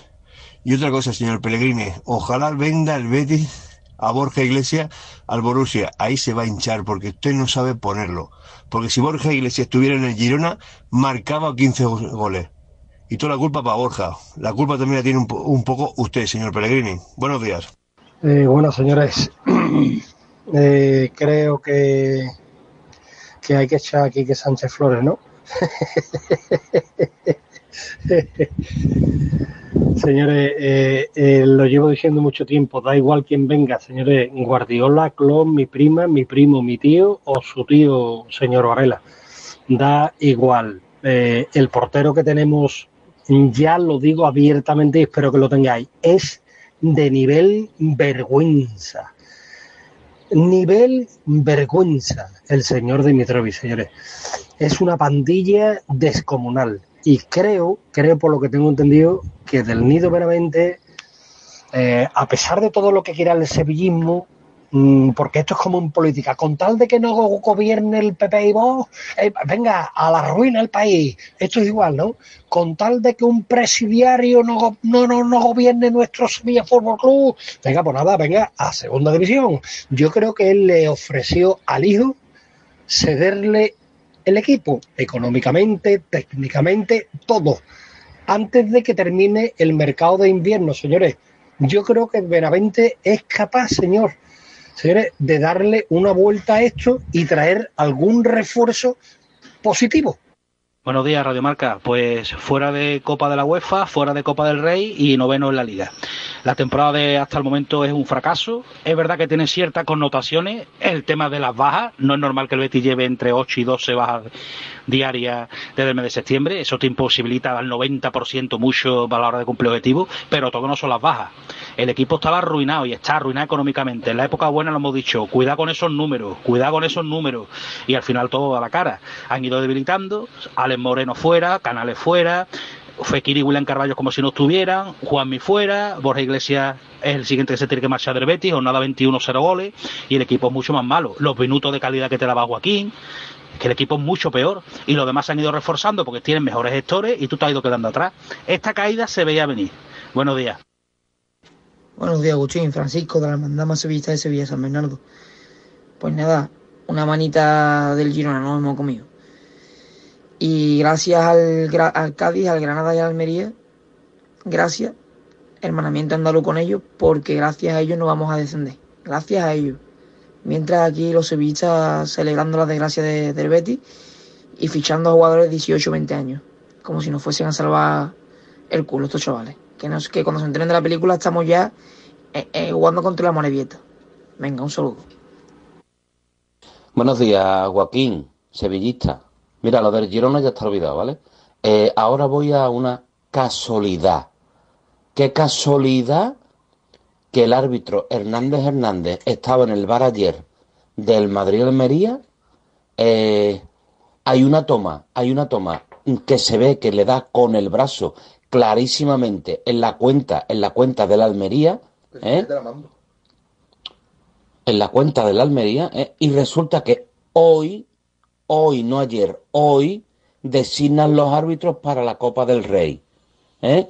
Eh, qué casualidad que para el bar de Copa del Rey del Atlético de Madrid Sevilla es Hernández Hernández. Venga, un saludo. Buenas tardes a todos, Radio Marca. Aunque no sé qué buenas tardes voy a dar. Al Betis le meten cuatro, al Sevilla le meten cinco, el Madrid vuelve a los años 80 a robar partido como sea, la prensa madrileña insulta gravemente al sevillismo, sin olvidarse que ellos ah, es el único que han asesinado a dos personas allí en Madrid, si no si se le ha olvidado a ese hombre de comentarlo también. Venga, gracias. Buenas tardes, Radio Marca. Eh, Girona, Sevilla Fútbol Club. El partido que vimos desastroso otra vez en Sevilla ayer. Vamos a ver. mm, el señor Quique Sánchez Flores lo que no puede hacer es experimentos a estas alturas de la competición y con el Sevilla a, vamos, a, a dos pasos del descenso. Entonces, otra vez eh, la- Horta y la directiva ha fallado trayendo un entrenador que no sabe lo que quiere, ni, ni tampoco esta directiva. El Sevilla Fútbol Club necesita un entrenador que saque al Sevilla del pozo donde está y desde luego este entrenador no lo va a hacer. No lo va a hacer porque este entrenador su ideología y su idiosincrasia no es el- no es la de salvar a este, a este, este tipo de situaciones. Y se vio cuando estaba en el Getafe que casi casi lo hunde todavía más. Entonces o se toma una decisión drástica y este entrenador se destituye y se trae a don Joaquín Caparrós o a un entrenador de, de- esa clase como Mendilibar lógicamente que no se tiene que haber echado o el Sevilla se va a segunda división no hay gracias y un saludo Pues muchas gracias a todos los oyentes que nos dejan sus notas de voz, notas de audio en el 660 50 5709. Hablamos de lo que fue ayer el partido del Betis y de la situación en la que está metido el conjunto verde y blanco. Es verdad que eh, hay muchos asuntos en los que tenemos que detenernos, pero yo creo que lo que está ocurriendo es mucho más simple y no es tan enrevesado como pueden pensar muchos oyentes, muchos aficionados. Y me voy a explicar. Yo creo que es muy simple lo que está ocurriendo. No es tan difícil. De verdad. Eh, cuando el Betis tenía la plantilla al completo, con todos los argumentos prácticamente, es verdad que, que faltaba Fekir, ¿no? Pero bueno, Fekir ya hacía bastante tiempo que no estaba. Pero bueno, quiero más o menos decir al 90%. Con las lesiones normales que puede tener o sanciones un equipo, mientras ha ido navegando sin demasiados problemas, el Betis ha ocupado la séptima posición. Si no me equivoco, Pineda, el 90% de las jornadas. Sí. Sí, prácticamente. ¿eh? El Betis mantenía incluso un escalón que llegó a tener 5 o 6 puntos sobre los que venían por detrás, pero siempre en séptima posición. Difícilmente decíamos que al Betis le iba a dar para pasar de esa séptima posición. ¿Qué ha ocurrido ahora? Que se han caído muchos futbolistas. Ayer componíamos un 11. Ayer hacíamos un 11 con los futbolistas que faltaban. Bravo, Sabalí, Chadi, Bartra, Miranda, Guido, Guardado, eh, Ruibal, Abde, William Carballo y Ayoce. Te salía un 11. Salía un 11 que incluso podría ser hasta titular en muchos, en muchos partidos. Salía un 11. Bueno, pues en el momento en el que se han caído muchos futbolistas importantes, el equipo todavía ha dado dos pasos más atrás. Y ya por detrás le han trincado el Valencia y la Unión Deportiva Las Palmas, que a día de hoy están mejor que el Betis. ¿Qué quiero decir con esto? La pelota está en el tejado de los dirigentes. 22 de enero. O aquí se traen a dos o tres futbolistas, o el equipo no va a pelear por la por estar en Europa la próxima temporada. Es que no hay. Yo creo que es más es muy simple, Pineda. Es así necesita plantilla, sí. Claro. Necesita plantilla de porque aparte de todas esas bajas que tú has dicho, eh, por ejemplo, ha sido hombre, eh, llamativo con, todo el derecho que él se ha ganado, ¿no? Por ejemplo, la salida de Guardado ahora en el mercado de, de enero, que tampoco es que Guardado sea, vamos a decir, eh, un jugador decisivo en el Real Pero te Betis daba un Balompié relevo. esta temporada. Te daba un relevo. Pero bueno, te daba un relevo y en una plantilla que no anda muy allá de efectivos, pues una salida más solo se entiende si finalmente viene otro futbolista, pero si Guardado se marcha y aquí el rédito económico que deja es casi nada, porque lo único que hace el Betis es ahorrarse la ficha y no viene nadie, pues tampoco se entiende mucho, ¿no? Y luego, al margen de todas esas bajas que tú has dicho, es que hay jugadores, sobre todo en la posición de delantero centro, que están Que muy no lejos de su nivel, por tanto, ya- no es solo los que faltan, porque no estén por un motivo u otro, sino que algunos de los que están, No pues están muy jugar. lejos. No Claro. están para jugar. Anner no está para jugar en el Betis. Esto venimos con. Yo no sé, insisto, yo creo que Pleguezuelo no lo he visto al chaval, pero mucho peor no puede hacerlo. Los centrales son los que están ahora mismo. ¿no? Sí, es de, de los jugadores que más es más llamativo, ¿no? Porque es que sale en la foto de casi todos los goles. Claro. Eh, después, eh, arriba. Arriba es que los delanteros del Betis son los, me- que menos, los que menos marcan en la liga. Entonces, claro, cuando decimos lo del milagro de Pellegrini, que mucha gente se enfada, no deben enfadarse. Porque es que si Pellegrini con este equipo que tiene ahora mismo, o incluso con el que tenía al empezar la temporada, hacía una temporada, una campaña parecida a las que ha hecho las últimas veces que ha estado aquí, pues yo creo que eso no era un milagro, era ya lo siguiente. El equipo, el Betis ha ido teniendo peor equipo de forma progresiva. Y si aún a eso le unes que están futbolistas de baja muy importantes, porque Guido es un futbolista muy importante, porque eh, Ayoce es un futbolista muy importante, Abde, aunque no esté rindiendo al nivel que se esperaba, es un cambio en un relevo Pineda de muchísima calidad, porque no tiene nada que ver que entre en el campo Abde a que entre en el campo otro futbolista en esa posición. Y, y después lo que tú dices, a hay que unirle a que William Carballo no, es ni la sombra de lo que era, eh, los delanteros ni están ni se les espera, demasiado. ¿Qué ocurre? Que el Betis se ha ido sosteniendo porque tiene a uno de los mejores futbolistas que hay en la liga. Sí, sí, a uno de los de los mejores futbolistas que hay en la liga. que Sin duda, que sin duda. Porque además. que marcando goles, está- además, ya marcando goles. Se le echaba, se le recriminaba o se le eh, pedía algo más de mejores números, sobre todo en tema de goles, porque en asistencia sí que sí que es un futbolista que Sí. habitualmente da, pero es que además ahora se está destapando como uno de los poquitos jugadores del Betis que mete goles. Sí, señor, metiendo goles. Eh, a uno de los mejores futbolistas que se ha puesto la camiseta del Betis.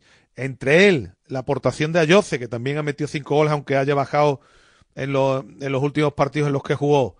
Y, y obviamente la- el medio campo, que cuando está Guido y Marroca, y cuando están los de atrás, es un equipo muy seguro, porque cuando están Guido y Marroca, y están los dos centrales, ese, ese cuadrado que forma el Betis, no es fácil superarlo. El Betis es un equipo que ha defendido hasta tal punto de que ayer el Barcelona Pineda le hace en un partido los mismos goles que había encajado en toda la temporada en el Benito Villamarín. ¿eh? O sea, eso, da- eso da- eso da una idea Sí. de lo fiable que estaba siendo el Betis atrás. Se le ha caído el invento atrás y ha desaparecido por lesión a Yoce. Isco no puede tirar del carro solo. Isco tiene que estar acompañado. La irrupción de Asandiao se ha ido difuminando. Futbolista que, obviamente, al que tampoco le podemos pedir que sea ahora determinante porque no tenía ese rol dentro del equipo. Eh, son muchos asuntos, pero fundamentalmente la pelota está en el tejado de los dirigentes. O aquí vienen dos o tres futbolistas que refuercen de verdad el equipo, el equipo no se va a meter en, en Europa, no se va a meter porque ya no es que esté lejos de los puestos europeos, ya es que el Valencia y Las Palmas le han comido el terreno y están mejor a día de hoy. El Valencia acumula cuatro victorias consecutivas. Las Palmas está jugando de cine. Es verdad que queda mucha liga. Vamos a ver el tiempo que tardan en llegar los futbolistas importantes que están fuera. A ver si Ayoce, por ejemplo, ya puede estar en Mallorca. Lo de Guido todavía va para largo. Eh, fíjate, Ruibal, que es otro futbolista que le está aportando garra y carácter al equipo, pues va a estar un tiempo fuera también. Sí. Los de la Copa de África tiene pinta que todavía les queda. Al menos lo de Ruibal, por lo menos las noticias de las No últimas horas son positivas, ¿no? Porque parece que está evolucionando bien con el tratamiento conservador, parece que puede evitar el quirófano, hombre, y eso acortaría los plazos de recuperación. Claro. evidentemente no, no va a estar para dentro de una semana. Claro, y efectivamente, bueno, pues desgraciadamente ese, eh, esos cuatro futbolistas, Guardado, Roca, Chadi y Petzela van a, van a tardar, Pineda, en estar todavía un tiempo, van a tardar un tiempo en estar juntos. Sí, claro. Y, y todo esto, pues, hace que con las circunstancias en las que está el equipo, los refuerzos sean ahora mismo, pues, necesarios, ¿no? Lo siguiente. Aún Totalmente, así- aún así, el Betis ayer mm, tuvo mucho mérito lo que hizo. Yo creo que tuvo mucho mérito la reacción, porque Sí. cuando tú te pones dos goles abajo con el Barça, La primera parte fue lamentable, ¿eh, Pineda? Sí, yo- los fue 50 lamentable. primeros minutos del Betis fueron muy malos, muy malos, porque además Porque incluso no hubo algunos intensidad. minutos en el 35, en el 40, donde el Barça tocaba la pelota andando en el centro del Sí, campo y el Betis ni siquiera se molestaba en intentar robarla. Pero es verdad que a partir del minuto 50-52 hubo una reacción, una dosis de carácter de los jugadores. En cuanto apretó el acelerador un poquito. Eh, efectivamente, porque el Barça es un equipo que es verdad que arriba tiene mucha calidad, porque tiene jugadores con gol, a pesar de que no estén en el mejor momento. Eh, por ejemplo, el caso de Joao Félix, ¿no? Que necesita solamente un ratito, una jugadita para hacerte daño.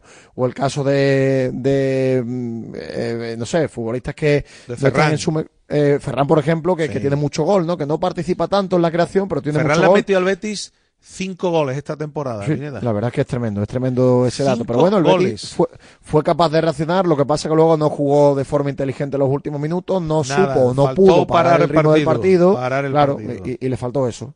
Mejor un empate que una derrota. Y cuando se consigue un, un 2-2, es verdad que el Betis también, ¿eh? Y habrá oyentes que con razón digan, oiga, el Betis tuvo el 3-2 para verse. Sí, pero yo creo que tenía que haber eh, parado el partido y un empate después de ir perdiendo 0-2, pues yo creo que no se hubiese dado por, por malo, ¿no? Ni mucho menos.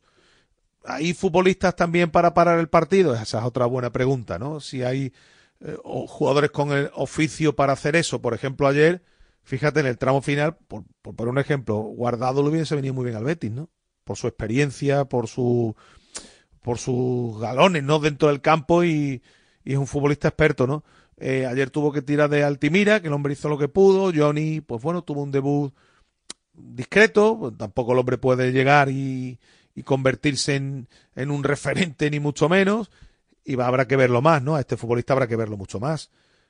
Pero vuelvo a repetir que, que ayer el Betis, bueno, pues pudo haber igualado el partido y seguramente hoy se estaría hablando de otra cuestión. El choque del próximo sábado, 9 de la noche en Mallorca, es determinante para saber si el Betis va a ser capaz de despegar o, o de quedarse ahí en, tierra de nadie. ¿eh? Porque con lo que están haciendo los demás, es verdad que tienen partidos complicados. Creo que el Valencia juega con el Atlético de Madrid. En Las Palmas recibe al Real Madrid. Tienen partidos complicados, pero el Betis tiene que aprovechar esta circunstancia para de nuevo mm, decir que, que no va a ceder tan fácil. Y insisto, 22 de enero, y aquí los deberes que están pregonando dentro del club, de deberes nada en el mercado de invier- de invierno. De hecho, se- deberes se- nada. Se, ha marchado un jugador y. Nada, y- aquí no y- da- y- nada. La plantilla es que- peor. de lo que se habla son de posibles salidas, ¿no? Porque incluso ese Claro. interés del Leverkusen el Borja, que, que es que acabo de leer también una noticia de Sky, de los compañeros de Sky, Sí. diciendo que, que el Leverkusen está tratando de negociar una cesión con opción de compra a final de año porque se le ha lesionado a Bonifaz eh, y tiene que pasar el delantero africano por el quirófano y que la primera opción es eh, Borja Iglesias, que a mí me sorprende mucho, hombre, esto debe ser evidentemente una petición de Xavi Alonso que conocerá al futbolista. Pero claro, mm, volvemos a lo mismo, que Borja Iglesias no está haciendo una buena temporada y que si, si se marcha le puede venir bien al Betis y a él, pero hay que fichar. Claro. Lo que no vale es tener otro futbolista menos, hay que Sí, fichar. se ha ido guardado, ha venido Johnny. Pero bueno, Johnny estaba ya firmado. Eh, eh, no ha venido nadie mm, para reforzar el equipo porque la delantera sigue estando como está. Es decir, el equipo cada vez es peor. Y no digan más desde el club que los deberes están hechos. No lo digan más. A lo mejor dentro de tres o cuatro días, pues me tengo que tragar mis palabras de que han venido tres o cuatro futbolistas, pero a 22 de enero no digan más que los deberes están hechos. No, porque es, que es engañar a la gente, es quedarse con el personal. Y creo que, que no pega, ¿verdad? Ya, ya a estas alturas no, no pega. Bueno, vamos a escuchar a Manuel Pellegrini, ¿no? Parte de lo que decía ayer tras el partido el entrenador del Betis. Bueno, me parece que no, no es el resultado que refleja lo que fue el partido.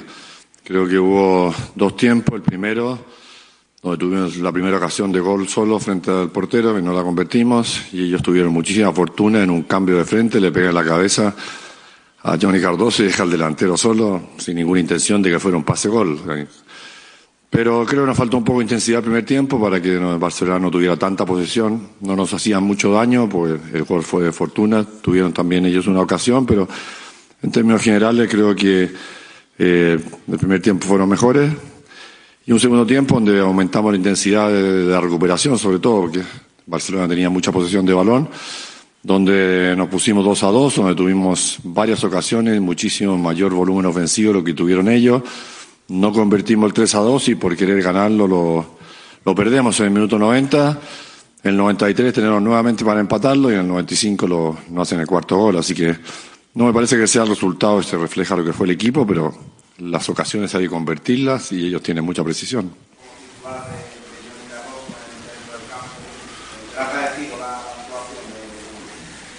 Bueno, creo que Johnny ya se está adaptando con nosotros hace un tiempo. Venía además de vacaciones en Brasil, por eso que se demoró un poco su, su debut.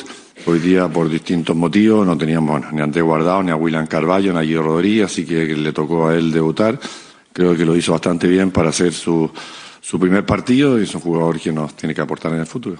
Mister, ¿qué tal Álvaro Borrego para el desmarque? Es cierto que el equipo tenía muchas bajas y en el banquillo estaba plagado de, de chicos jóvenes, pero teniendo dos ventanas más disponibles y dos cambios por hacer, porque decidió eh, de dejar al equipo con, con lo que estaba. Entiendo que creyó que, que el equipo podía lograr algo con, con ello ¿no? y no meter piernas frescas en ese compase final.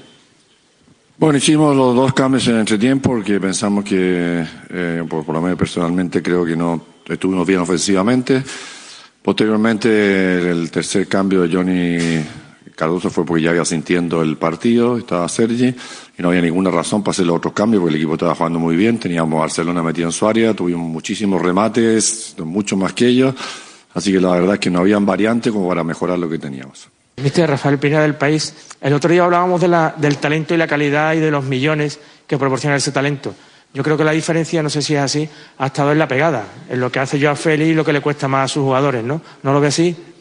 Bueno, por supuesto que la precisión al final, los últimos metros son los que desequilibran los, los partidos. Por eso que digo que si revisamos el volumen ofensivo de ambos equipos, yo creo que tuvimos más tiros a portería, más tiros fuera a portería, más ocasiones de gol que ellos.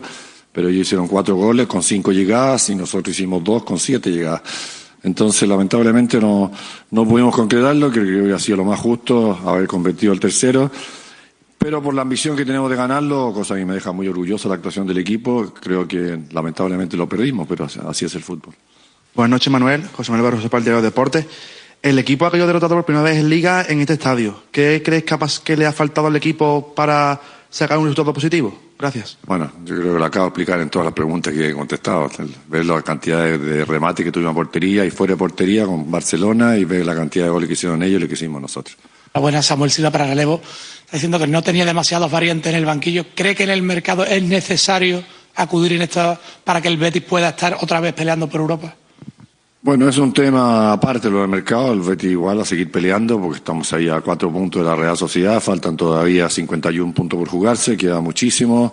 Mientras tengamos actuaciones como la que tuvimos hoy día, estoy seguro que vamos a ganar más de lo que vamos a perder. Así que ya veremos lo que pasa en el futuro.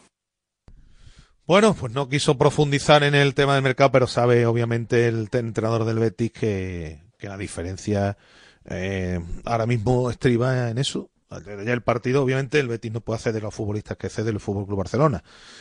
Pero la diferencia está en eso. En las ocasiones que tuvo el Betis, que no las materializa, y, y en, el, y en la portería contraria, pues sí entraron, ¿no? Eso vale dinero, el Betis no lo tiene, pero tiene que intentar, en la medida de lo posible, eh, pues resolver el problema que tiene, sobre todo en la parte de en la parte de ataque. Bueno, vamos a hacer una pausa, que enseguida vamos a estar yo con nuestro rato de charla con nuestra tertulia que nos esperan nuestros contertulios. Radio. ¿La factura de la luz te deja electrificado? Pásate a Insolac Renovables. Instala paneles fotovoltaicos de autoconsumo y genera tu propia electricidad. Aprovecha las nuevas subvenciones del Plan Ecovivienda. Hasta el 80% de ayuda para la instalación fotovoltaica en viviendas. Infórmate en insolacrenovables.com. Insolac, expertos en energía renovable desde 2005. Si quieres seguir al minuto toda la actualidad deportiva, ser el primero en enterarte de las noticias más relevantes y vivir todo el deporte en directo, descárgate ya la app de marca. Resultados y clasificaciones, los mejores directos, agenda de televisión, notificaciones personalizadas de tu equipo, modo oscuro y mucho más. Accede al instante a la información deportiva que más te interesa con Marca, la app número uno para vivir el deporte. Radio Marca es más que información, más que entretenimiento, más que opinión más que música. Radio Marca es pasión por el deporte. Radio Marca, la radio que hace afición. Di que nos escuchas. Comienza Goles, el clásico de la radio deportiva, en sintonía exclusiva de Radio Marca. Ya estamos aquí. Hay parado para rato en la sintonía más deportiva del mundo. Simplemente radio, que ya es bastante, ¿eh? Después de 40 años que siga sonando esta sintonía. Cada noche a las once y media tienes una cita con goles. El clásico de la radio deportiva. ¿Cómo está el patio? Periodismo de etiqueta en Radio Marca. Estos goles, ya lo sabes.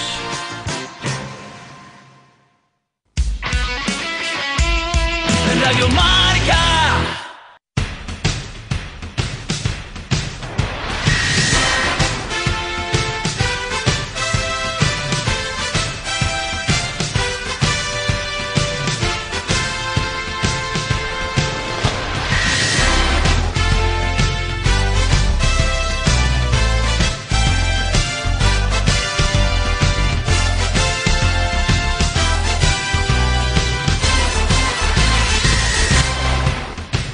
Bueno, estamos ya con nuestro rato de charla, nuestra tertulia, como cada lunes, en un lunes en el que hay que comentar muchas cosas y que no ha sido precisamente un lunes agradable, ¿no? Para el fútbol sevillano. Yo decía antes en el programa que se van complicando los objetivos los dos equipos.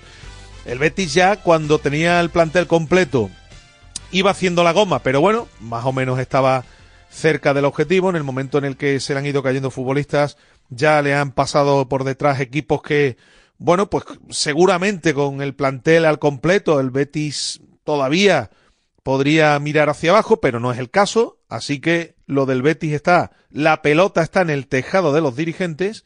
22 de enero o refuerzan al equipo o evidentemente no van a alcanzar el objetivo. Y en el caso del Sevilla, pues se complica el objetivo de la permanencia, que es el objetivo claro, porque el equipo, lejos de ir progresando con Quique, cada vez va dando peor sensación y a lo único que aferrarse o a lo único que hay que aferrarse es que de momento los de abajo no tampoco mejoran. Bueno, voy a ir saludando. Eh, Gabriel Galán, compañero del Desmarque, muy buenas tardes. Buenas tardes, Agustín. Del Desmarque también hemos tirado hoy de don Jorge Liaño. Hola Jorge, muy buenas tardes. Hola, ¿cómo estáis? Buenas tardes. Y querido Juan Manuel Ávila, ¿qué tal? Muy buenas tardes. Muy buenas tardes. Bueno, pues eh, no sé por dónde queréis que le empecemos a meterle mano al asunto. Vamos a hablar de lo que ocurrió ayer en Heliópolis. Yo decía que cuando no se puede ganar, hay que empatar. El Betis hizo lo más complicado, ¿no? Que era igualar un 0-2. Y después, no sé si por exceso incluso de ambición o por no saber cerrar el partido, porque le faltó oficio, no sé por qué cuestión. Acabó cediendo en, en el tramo final. No sé, ¿qué lectura os deja el partido de ayer, Gaby? Bueno, acabó perdiendo porque es peor equipo que, que el Barcelona. No, no hay que darle mucha bueno, más, lo de, mucha, lo de peor equipo, el Barcelona como equipo precisamente no se, mm, no se comporta. El Barcelona que tiene fan- fan- fantásticas individualidades, ¿no? Sí, pero es que en el Betis hay cuatro o cinco futbolistas que no dan el nivel para jugar ahora mismo en una categoría de élite como en la primera división y si, si enfrente tiene a futbolistas de, de, la talla de Joao Félix, Gundogan, Pedri, eh, Ferran Torres, aunque sea muy criticado, para mí es uno de los tres o cuatro mejores futbolistas que tiene este Fútbol Club Barcelona. Si luego tiene a un central de, de, la talla de Araujo, tiene a Koundé por la banda que subió 750 veces, si tienes a, a una presente y futura estrella del fútbol español como, como, como, como la Miña Mal, que, que no sé cuántas veces se pudo desbordar Sí. ayer a, a- a su rival, que tiene otro lateral izquierdo como Valde que llega, llega, llega, que, que sí, que a mí, a mí Xavi como entrenador me parece ridículo, Cre- creo que su Barcelona podría ser mucho mejor equipo de lo que es, Sí, podría pero ser, cuando sí. tiene un rival que fallan tres o cuatro piezas, lo normal es que le gane. Ya, pero fijaos, Jorge, Juanma, que bueno, consiguió incluso igualar el partido del Betis y después, que era, que era lo más complicado, ¿no? Eh, yo suscribo lo que dice Gaby, pero, pero creo que el análisis en relación al, al Betis, el, el, Barça está analizado y visto, tiene que ser un poquito más profundo, ¿no? Eh, creo que para empezar por estilo es un equipo que le viene muy bien al Barça, porque es un equipo que no es excesivamente aguerrido, que va al intercambio de golpes, que deja espacios, que, que no tiene demasiado oficio. Y, y luego además en el desarrollo del partido eh, creo que, esos defectos que puede tener el Betis en esos aspectos se, se vieron agravados primero por, por un tramo muy malo de, la primera parte y sobre todo por los 20 minutos finales en los que creo que sí hay un momento en el que el Betis en un par de contras. Tiene la posibilidad de, incluso hacer 3 a 2 lo que pasa es que se falla en la toma de decisión y- y no se acaba teniendo esa ocasión clarísima que te pueda dar el partido eh, y ahí el Barcelona es cuando mata al Betis por errores que yo creo que son incomprensibles. ¿no? El, el empate sin ser una maravilla por cómo se había dado la jornada eh, sí que era bueno frente al Barça porque no Claro. perder contra el Barça siempre es bueno Sí. y, y- y creo que ahí el Betis eh, se tiene que parar un momentito y hacer un, un ejercicio un poco de bueno de introspección y decirse a sí mismo en el desarrollo del partido que no está tan mal un 2-2, que viene de un 0-2, Claro. que el punto no es tan malo y que te sirve para mantenerle el pulso aún más a los que vienen por detrás, que ahora mismo están mejor que tú, que ese es el Sí. problema del Betis, Sí. que el Valencia y Las Palmas están mejor que el Betis. Ahora mismo sí. Claro. Ahora mismo sí. Eh, Entonces creo que ahí el equipo torpea de alguna manera, ¿no? O el entrenador, el equipo, la suma un poco de todo. Eh, y, y claro que se ven las carencias individuales, ¿no? Lo, lo- lo de Arner empieza a no ser comprensible. Eh, la, la caricatura del partido de Arner es eh, que, que la gente lo vea repetido y, y pausado porque es tremendo, lo que hace en el 2-4, que está de espaldas a la jugada y andando eh, con una pachorra absolutamente inexplicable, o, o el rendimiento de otros futbolistas como los dos delanteros centros que jugaron y algunos más. ¿no? Eh, es preocupante, es preocupante porque parece que la temporada se pone un poco triste, quitando, quitando la, la barra que tiene el Betis en, en Europa, que, que está ahí, ¿no? Y que es una posibilidad, yo creo que muy real. Claro, tal y como se, vamos a ver cómo llega febrero. A lo mejor la, la única, el único aliciente que tiene es la competición europea en la que, bueno, pues el Betis de momento en Europa ya hemos visto que tampoco es un equipo precisamente que de, que de la talla. Pero todo esto que ha dicho Jorge, con lo que estoy total y absolutamente de acuerdo, también después hacíamos otra reflexión, Juanma. Parar el partido con 2-2, que no se juegue más, que ahí hay un punto que se ha conseguido. ¿Tiene el Betis, Juan, más futbolistas a lo mejor para hacer eso? Es que, claro, esa es otra película, ¿no? Claro, es que ayer se echaron en falta y muchos futbolistas como Guido o, o, o ese Andrés Guardado que ya se, que ya se iba y ya estaba para poquitas cosas, pero el, el And- Andrés Guardado que sí le ha dado rendimiento, eh, sobre todo las primeras temporadas, pues un futbolista de, de ese nivel, de esa jerarquía, de esas experiencias, pues sí que se echó en falta en un partido como este que, que hubiera convertido casi en victoria el, el hecho de empatar por el hecho de haber igual haber eh, eh, remado con dos goles en, en contra pero claro la calidad de Isco que es el que está sosteniendo el equipo no le da mm, para más y, y no se le puede poner ningún re- reproche solo no puede. que es el que no está puede. sosteniendo un poco a, a- a- al equipo, el que está siendo la, la figura de la, de la temporada y ayer lo volvió a hacer, pero con un solo futbolista sin que, mm, au- aunque ayer quizá diera un pasito, un pasito más, pero el Fekir de ahora no es el Fekir de antes de la, de la lesión. Son de- demasiados inconvenientes para, para que ante un Barça que sí genera dudas, pero que sigue teniendo, como habéis dicho antes, futbolistas de, de talla y de, y de calidad, pues evidentemente mm, le dio para, en esos minutos en el que el Betis se aventuró a, buscar el, el tercer gol, pues dos contras letales y alguna más que le pudo, que le pudo hacer, ¿no? Sí, ayer repasaba yo en- en marcador antes de empezar el partido y formaba se formaba un once, ¿no? Con las bajas, con los futbolistas que están fuera. Pero bueno, sabiendo Gaby, los que están fuera, algunos de ellos sin fecha clara de regreso, futbolistas importantes, eh, el milagro de Pellegrini llega hasta donde llega. Es decir, la pelota está en el tejado de los dirigentes. O refuerzan, a- o refuerzan al equipo o el equipo no va a pelear por esto. No va a estar en Europa la próxima temporada. Vamos, y totalmente de acuerdo, Agustín. Y, pero de lo único que se habla es de que puede salir Antoñito, que puede salir Fulanito, que puede salir Menganito. Por aquí no, no, no hay, no hay, creo que estamos a 20 a 22 de enero, ¿no? Eh, 22 no, no- y no ha venido mucho- solo Cardoso, que ya estaba fichado hace unos cuantos meses. no hay mucho movimiento. Eh, otra cosa es que sería el este Betis con, con tres o cuatro futbolistas, no del nivel de Isco, pero de un escalón más bajo que, que el futbolista malagueño. Impresionante. Aunque ayer voy a contar un detallito, que hay, que, que escuché algún, al- al- alguna crítica en, en el estadio Benito Villamarín a, a Isco porque parecía que estaba desaparecido. Sí, sí. Críticas de personal, de, de personales, pers- a ver, ¿cómo, cómo lo digo para, para no nombrar? Eh, mm, futbolista histórico de Real Betis Balompié. Pues Isco a mí me parece que es uno de los futbolistas. eh, En la primera de- parte, eh, la primera parte. de, Ya de los ya mejores futbolistas que se han puesto la camiseta del Betis, porque Isco es un futbolista que al nivel que está jugando es un futbolista que, que, que ha jugado en el mejor Real Madrid, ¿no? Pero bueno, en fin. Yo no sé algunos lo que quieren ver o lo que quieren que haga Isco, ¿no? Que será ya que lo- como los Global Trotters, ¿no? Que se ponga allí a... Pues no lo sé, pero No, bueno, más allá va- de esto. Que más Le allá de esto... Agustín parar. Parar es lo que le falta, es lo único. Ya, ya, Ponerse digo- de portero y parar. Sí, sí, que más allá de esto, yo no sé si tenéis la misma sensación.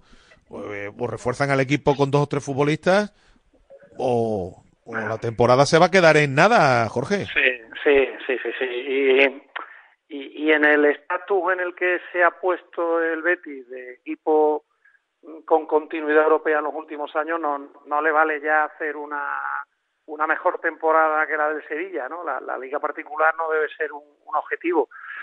Eh, y sí, y sí parece eso.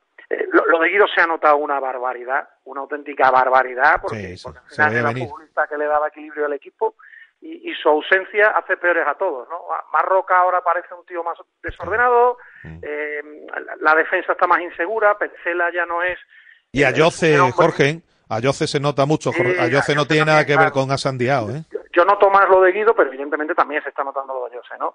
Es todo, ¿no? Lo, lo de Guido afecta al funcionamiento general del equipo, a todos los niveles, y, y lo de Ayose eh, afecta en particular a Isco, aunque ayer no se notase, en ese tramo brillante de- del, malagueño en la segunda parte, eh, y, afecta también a los que están arriba, ¿no? Porque, porque Ayose tiene un gran uno contra uno, genera desequilibrio, de, de vez en cuando marca, eh, es un futbolista que estaba en un momento de forma espectacular, ¿no?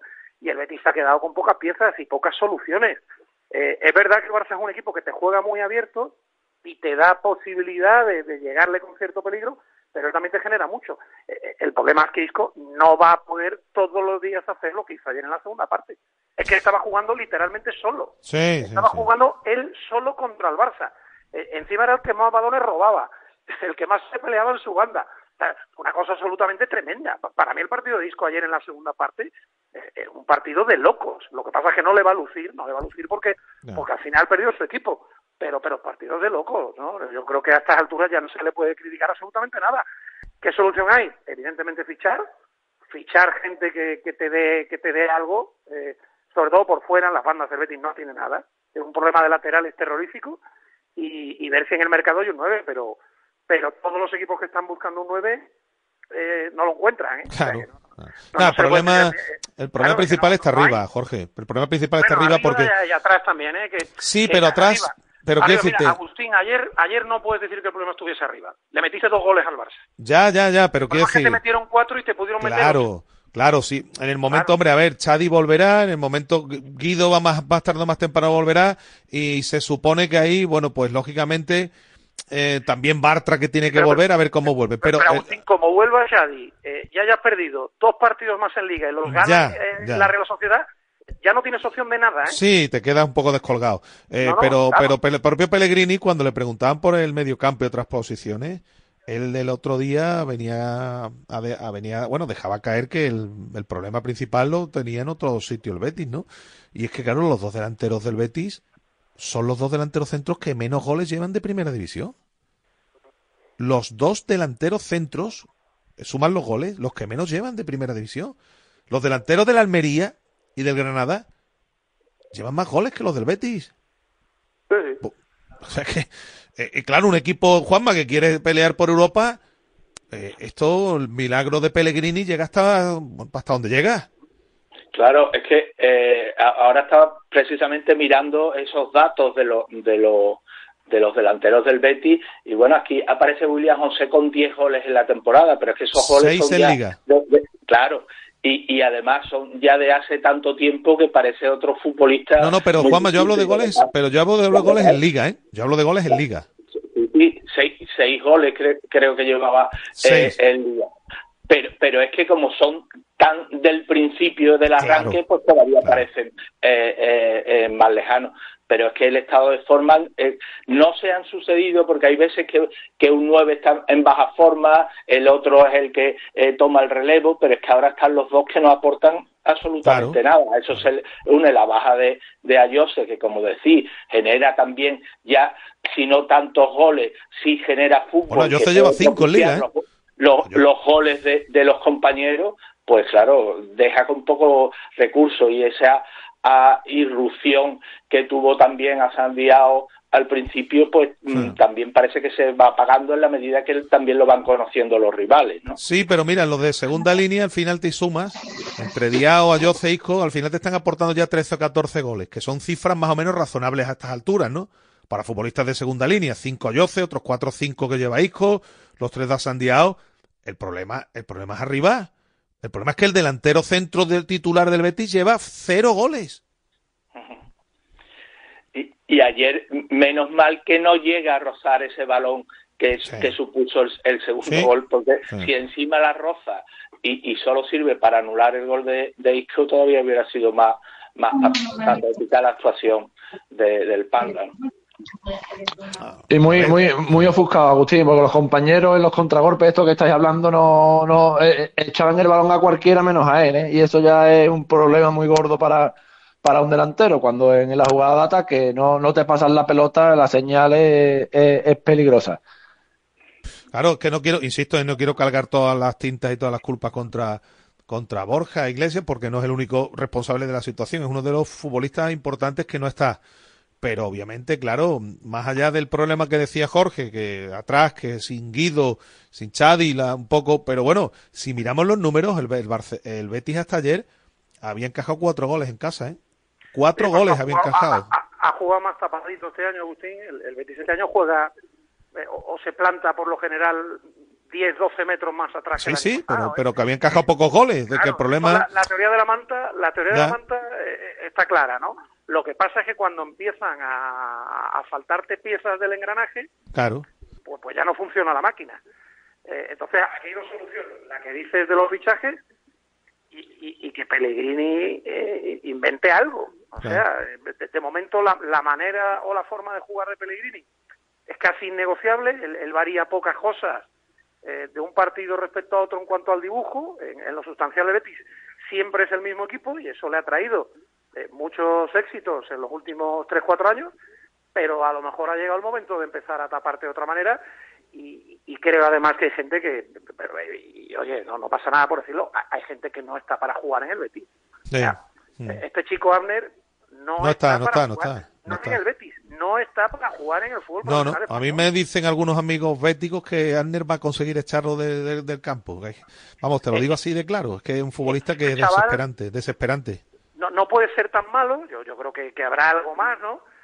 Es como cuando analizamos a Jordán en el Sevilla, ¿no? No es tan malo, sabemos que no es tan malo. Pero, y- Pero no puede jugar en el Sevilla ahora será mismo. tan malo, pero, pero no están para jugar. No, Son no futbolistas que tú los ves media hora y ya sabes que no están para jugar.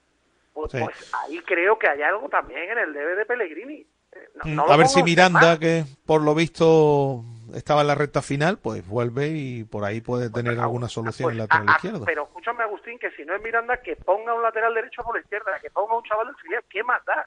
Lo hemos dicho, Gaby, Pleguezuelo no puede ser mucho peor que...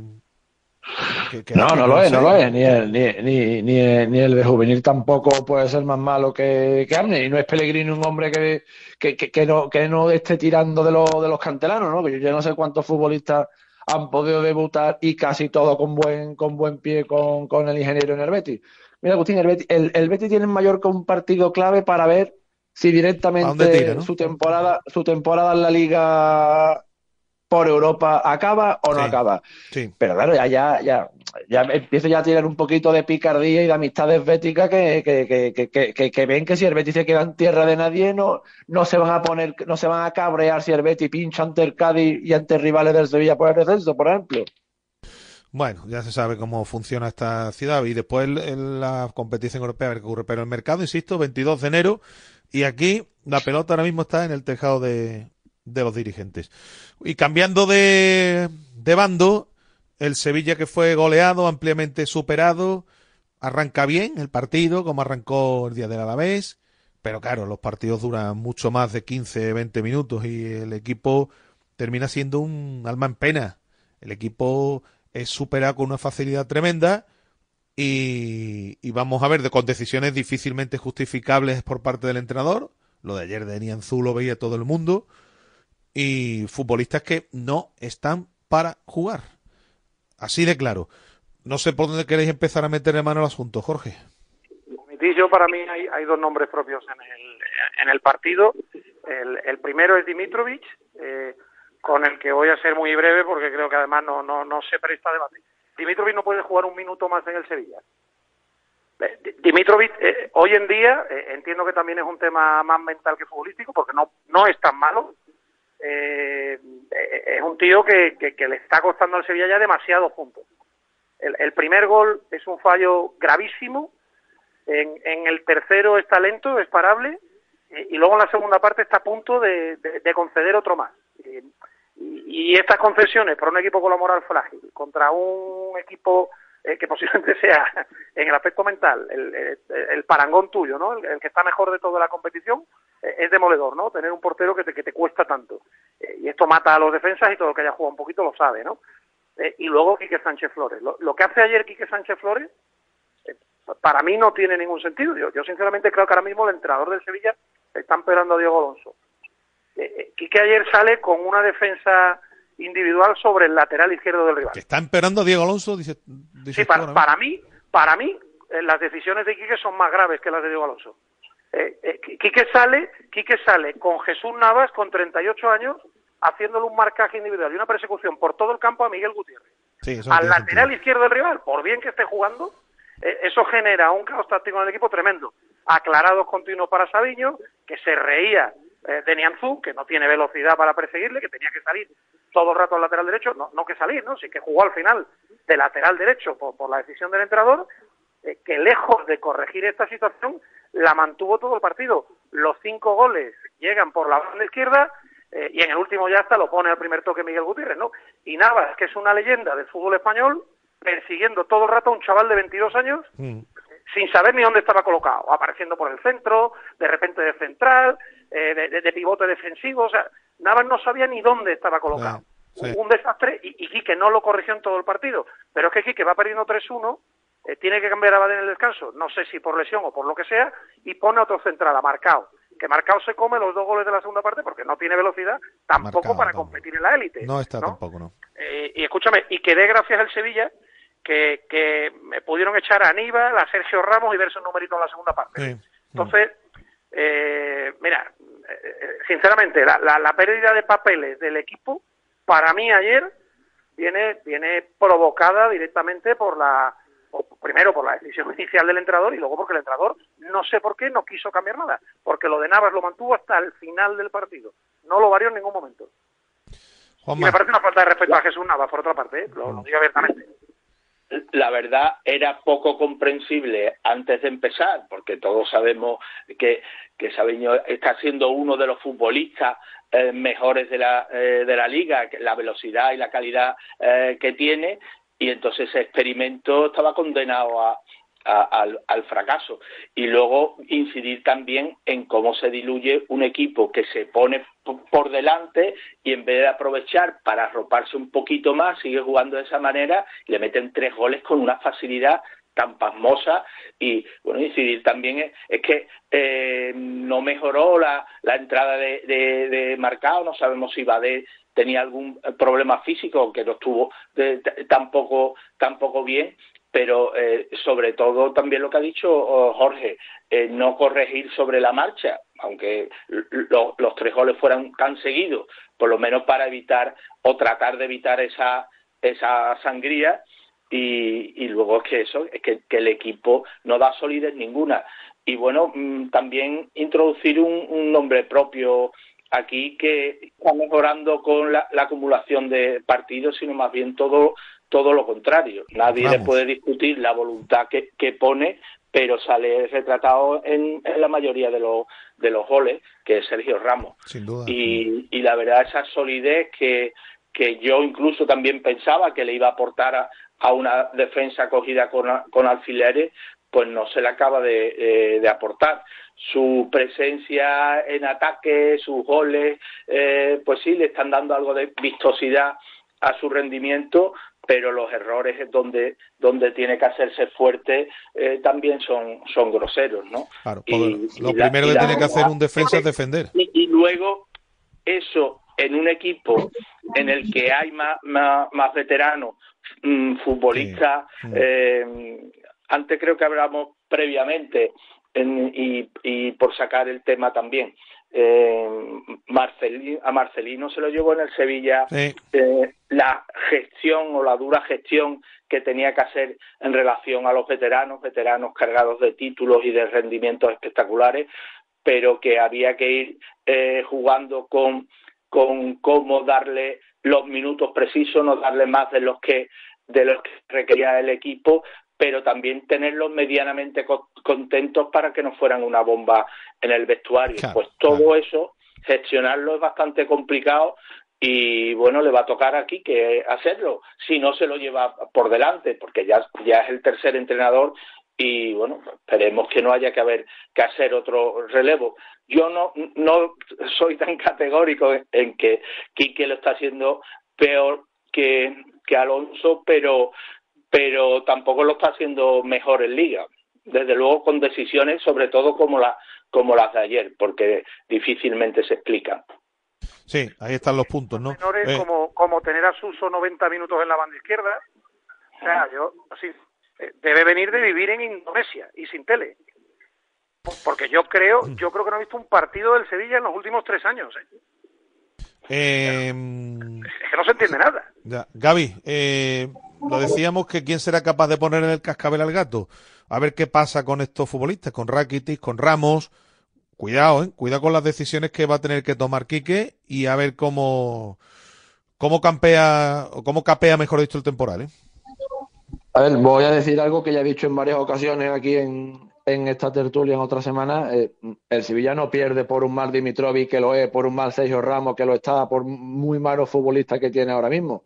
Pierde porque posiblemente es el segundo peor equipo de la categoría como equipo y los futbolistas cuando están mal en un equipo así, lo normal es que siga estando mal. Y para mí, repito de nuevo, creo que este Sevilla no tiene mejor plantilla que la pasada temporada. Y miro a la portería. El año pasado Bono salvó muchos puntos al Sevilla y este año no lo salva nadie. Si el año pasado está Dimitrovic, el Sevilla est- hubiera estado en la misma situación que esta temporada. Y los futbolistas son casi los mismos y los que han llegado no mejoran absolutamente nada lo que había antes. Y ahí están los resultados. Da igual el entrenador que venga. Así que todos los entrenadores van a ser, van a ser malos, que algunos sí. Pero todos todo, todo no pueden serlo, es imposible. Pues entonces a ver qué, la, qué solución tiene, porque evidentemente aquí ya han venido dos o tres futbolistas, el dinero es justito y estamos ya a No, la, 22 sol- de la- enero. la- la solución que ahora mismo que el, el Cádiz, el Granada y el Almería no ganen partido. Sí, aferrarse. A ver, los dos de abajo lo tienen en chino, aferrarse que el Cádiz, decíamos antes, Juanma Jorge, que, que siga, que siga sin ganar, ¿no? Un sevillista coge la jornada de liga a- hasta la hora de su partido y vamos, es como acertar una quinela. No había un solo resultado que no lo hubiese elegido antes.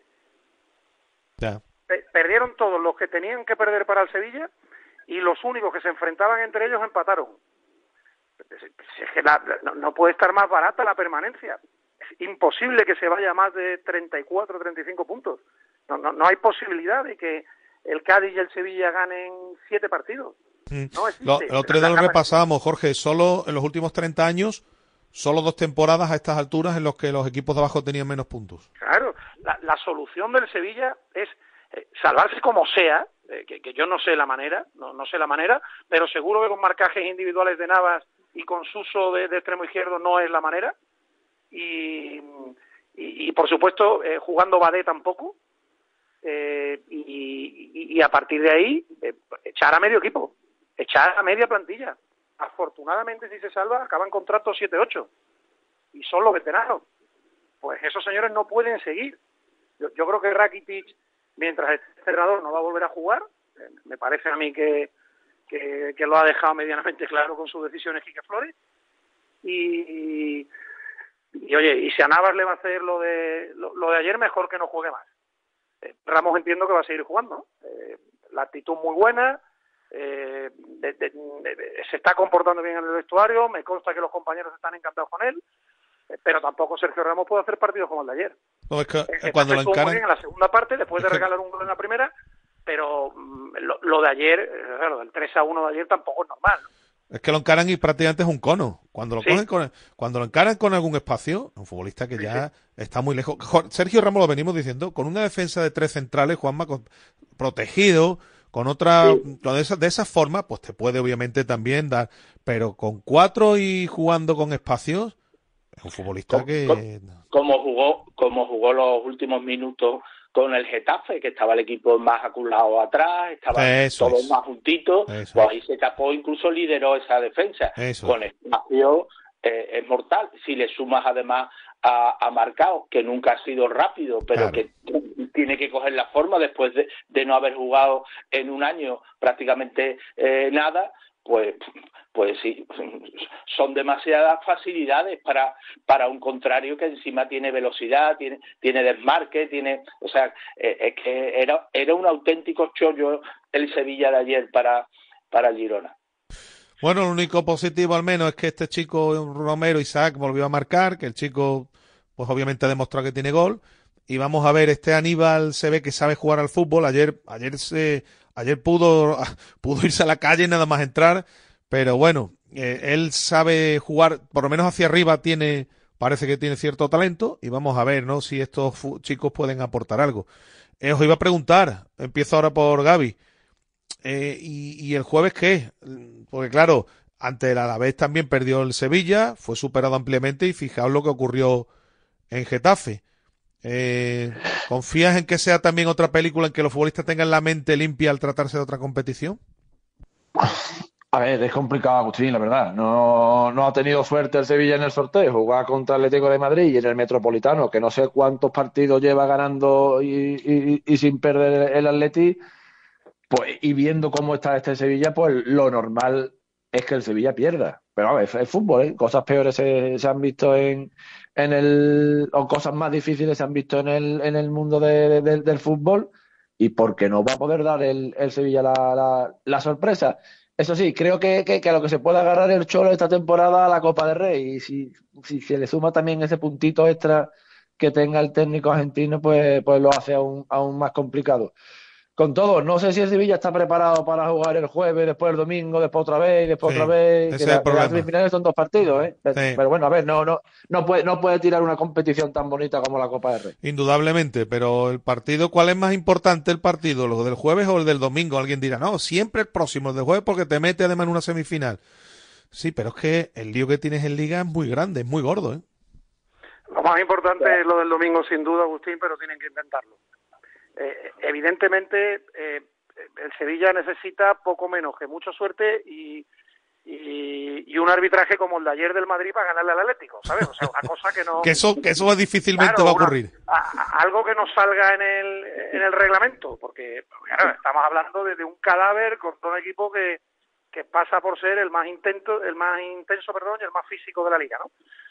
Pero más allá de eso, bueno, pues a, ver si suena la flauta, ¿no? Como sonó el año de Montela, que ese año sonó. Lo que pasa es que el Sevilla de Montela era mucho mejor que este. Tenía más futbolistas, porque ahora el jueves, por ejemplo, claro, teniendo lo que tienes el domingo, Jorge, ahora dejo también a Juanma, ahora el jueves, ¿quién juega? No, el jueves, yo creo que Quique va, va, a seguir con la con la alineación que para él es la titular, ¿eh?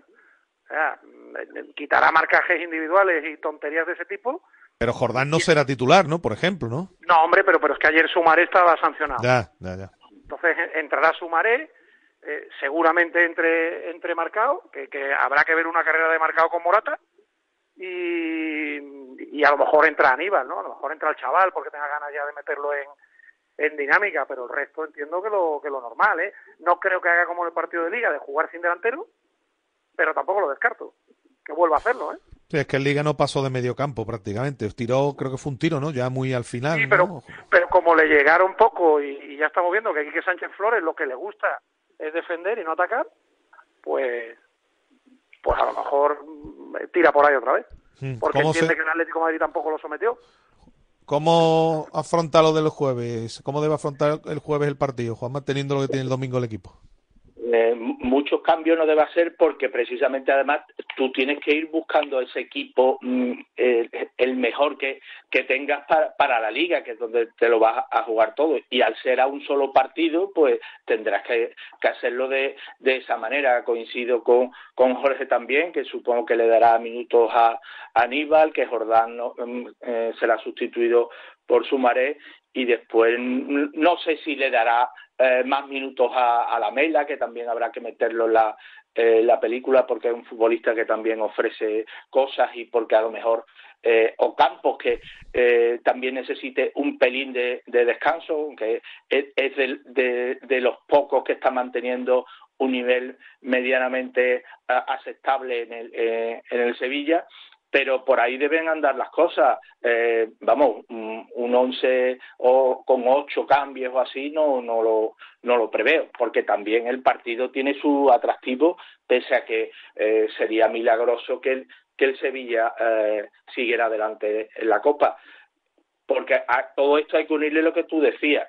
El hecho de que el, el Atlético eh, haya eliminado precisamente al Real Madrid, que se enfrenten a Atletis y, y Barcelona, hace que, la- que el camino se, se despeje bastante si sigues adelante en la, en, en la Copa, ¿no?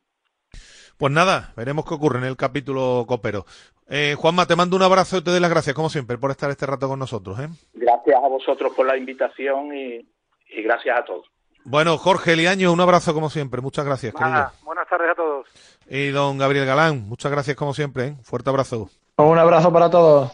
Bueno, pues nada, con el rato de charla con esta tertulia llegamos al final de, de Directo Marca Sevilla. Y esta tarde estamos con nuestro resumen, a eso de las 7, en marcador. Gracias por haber estado ahí. Pasen una feliz tarde, cuídense, adiós. Radio Marca. El deporte que se vive.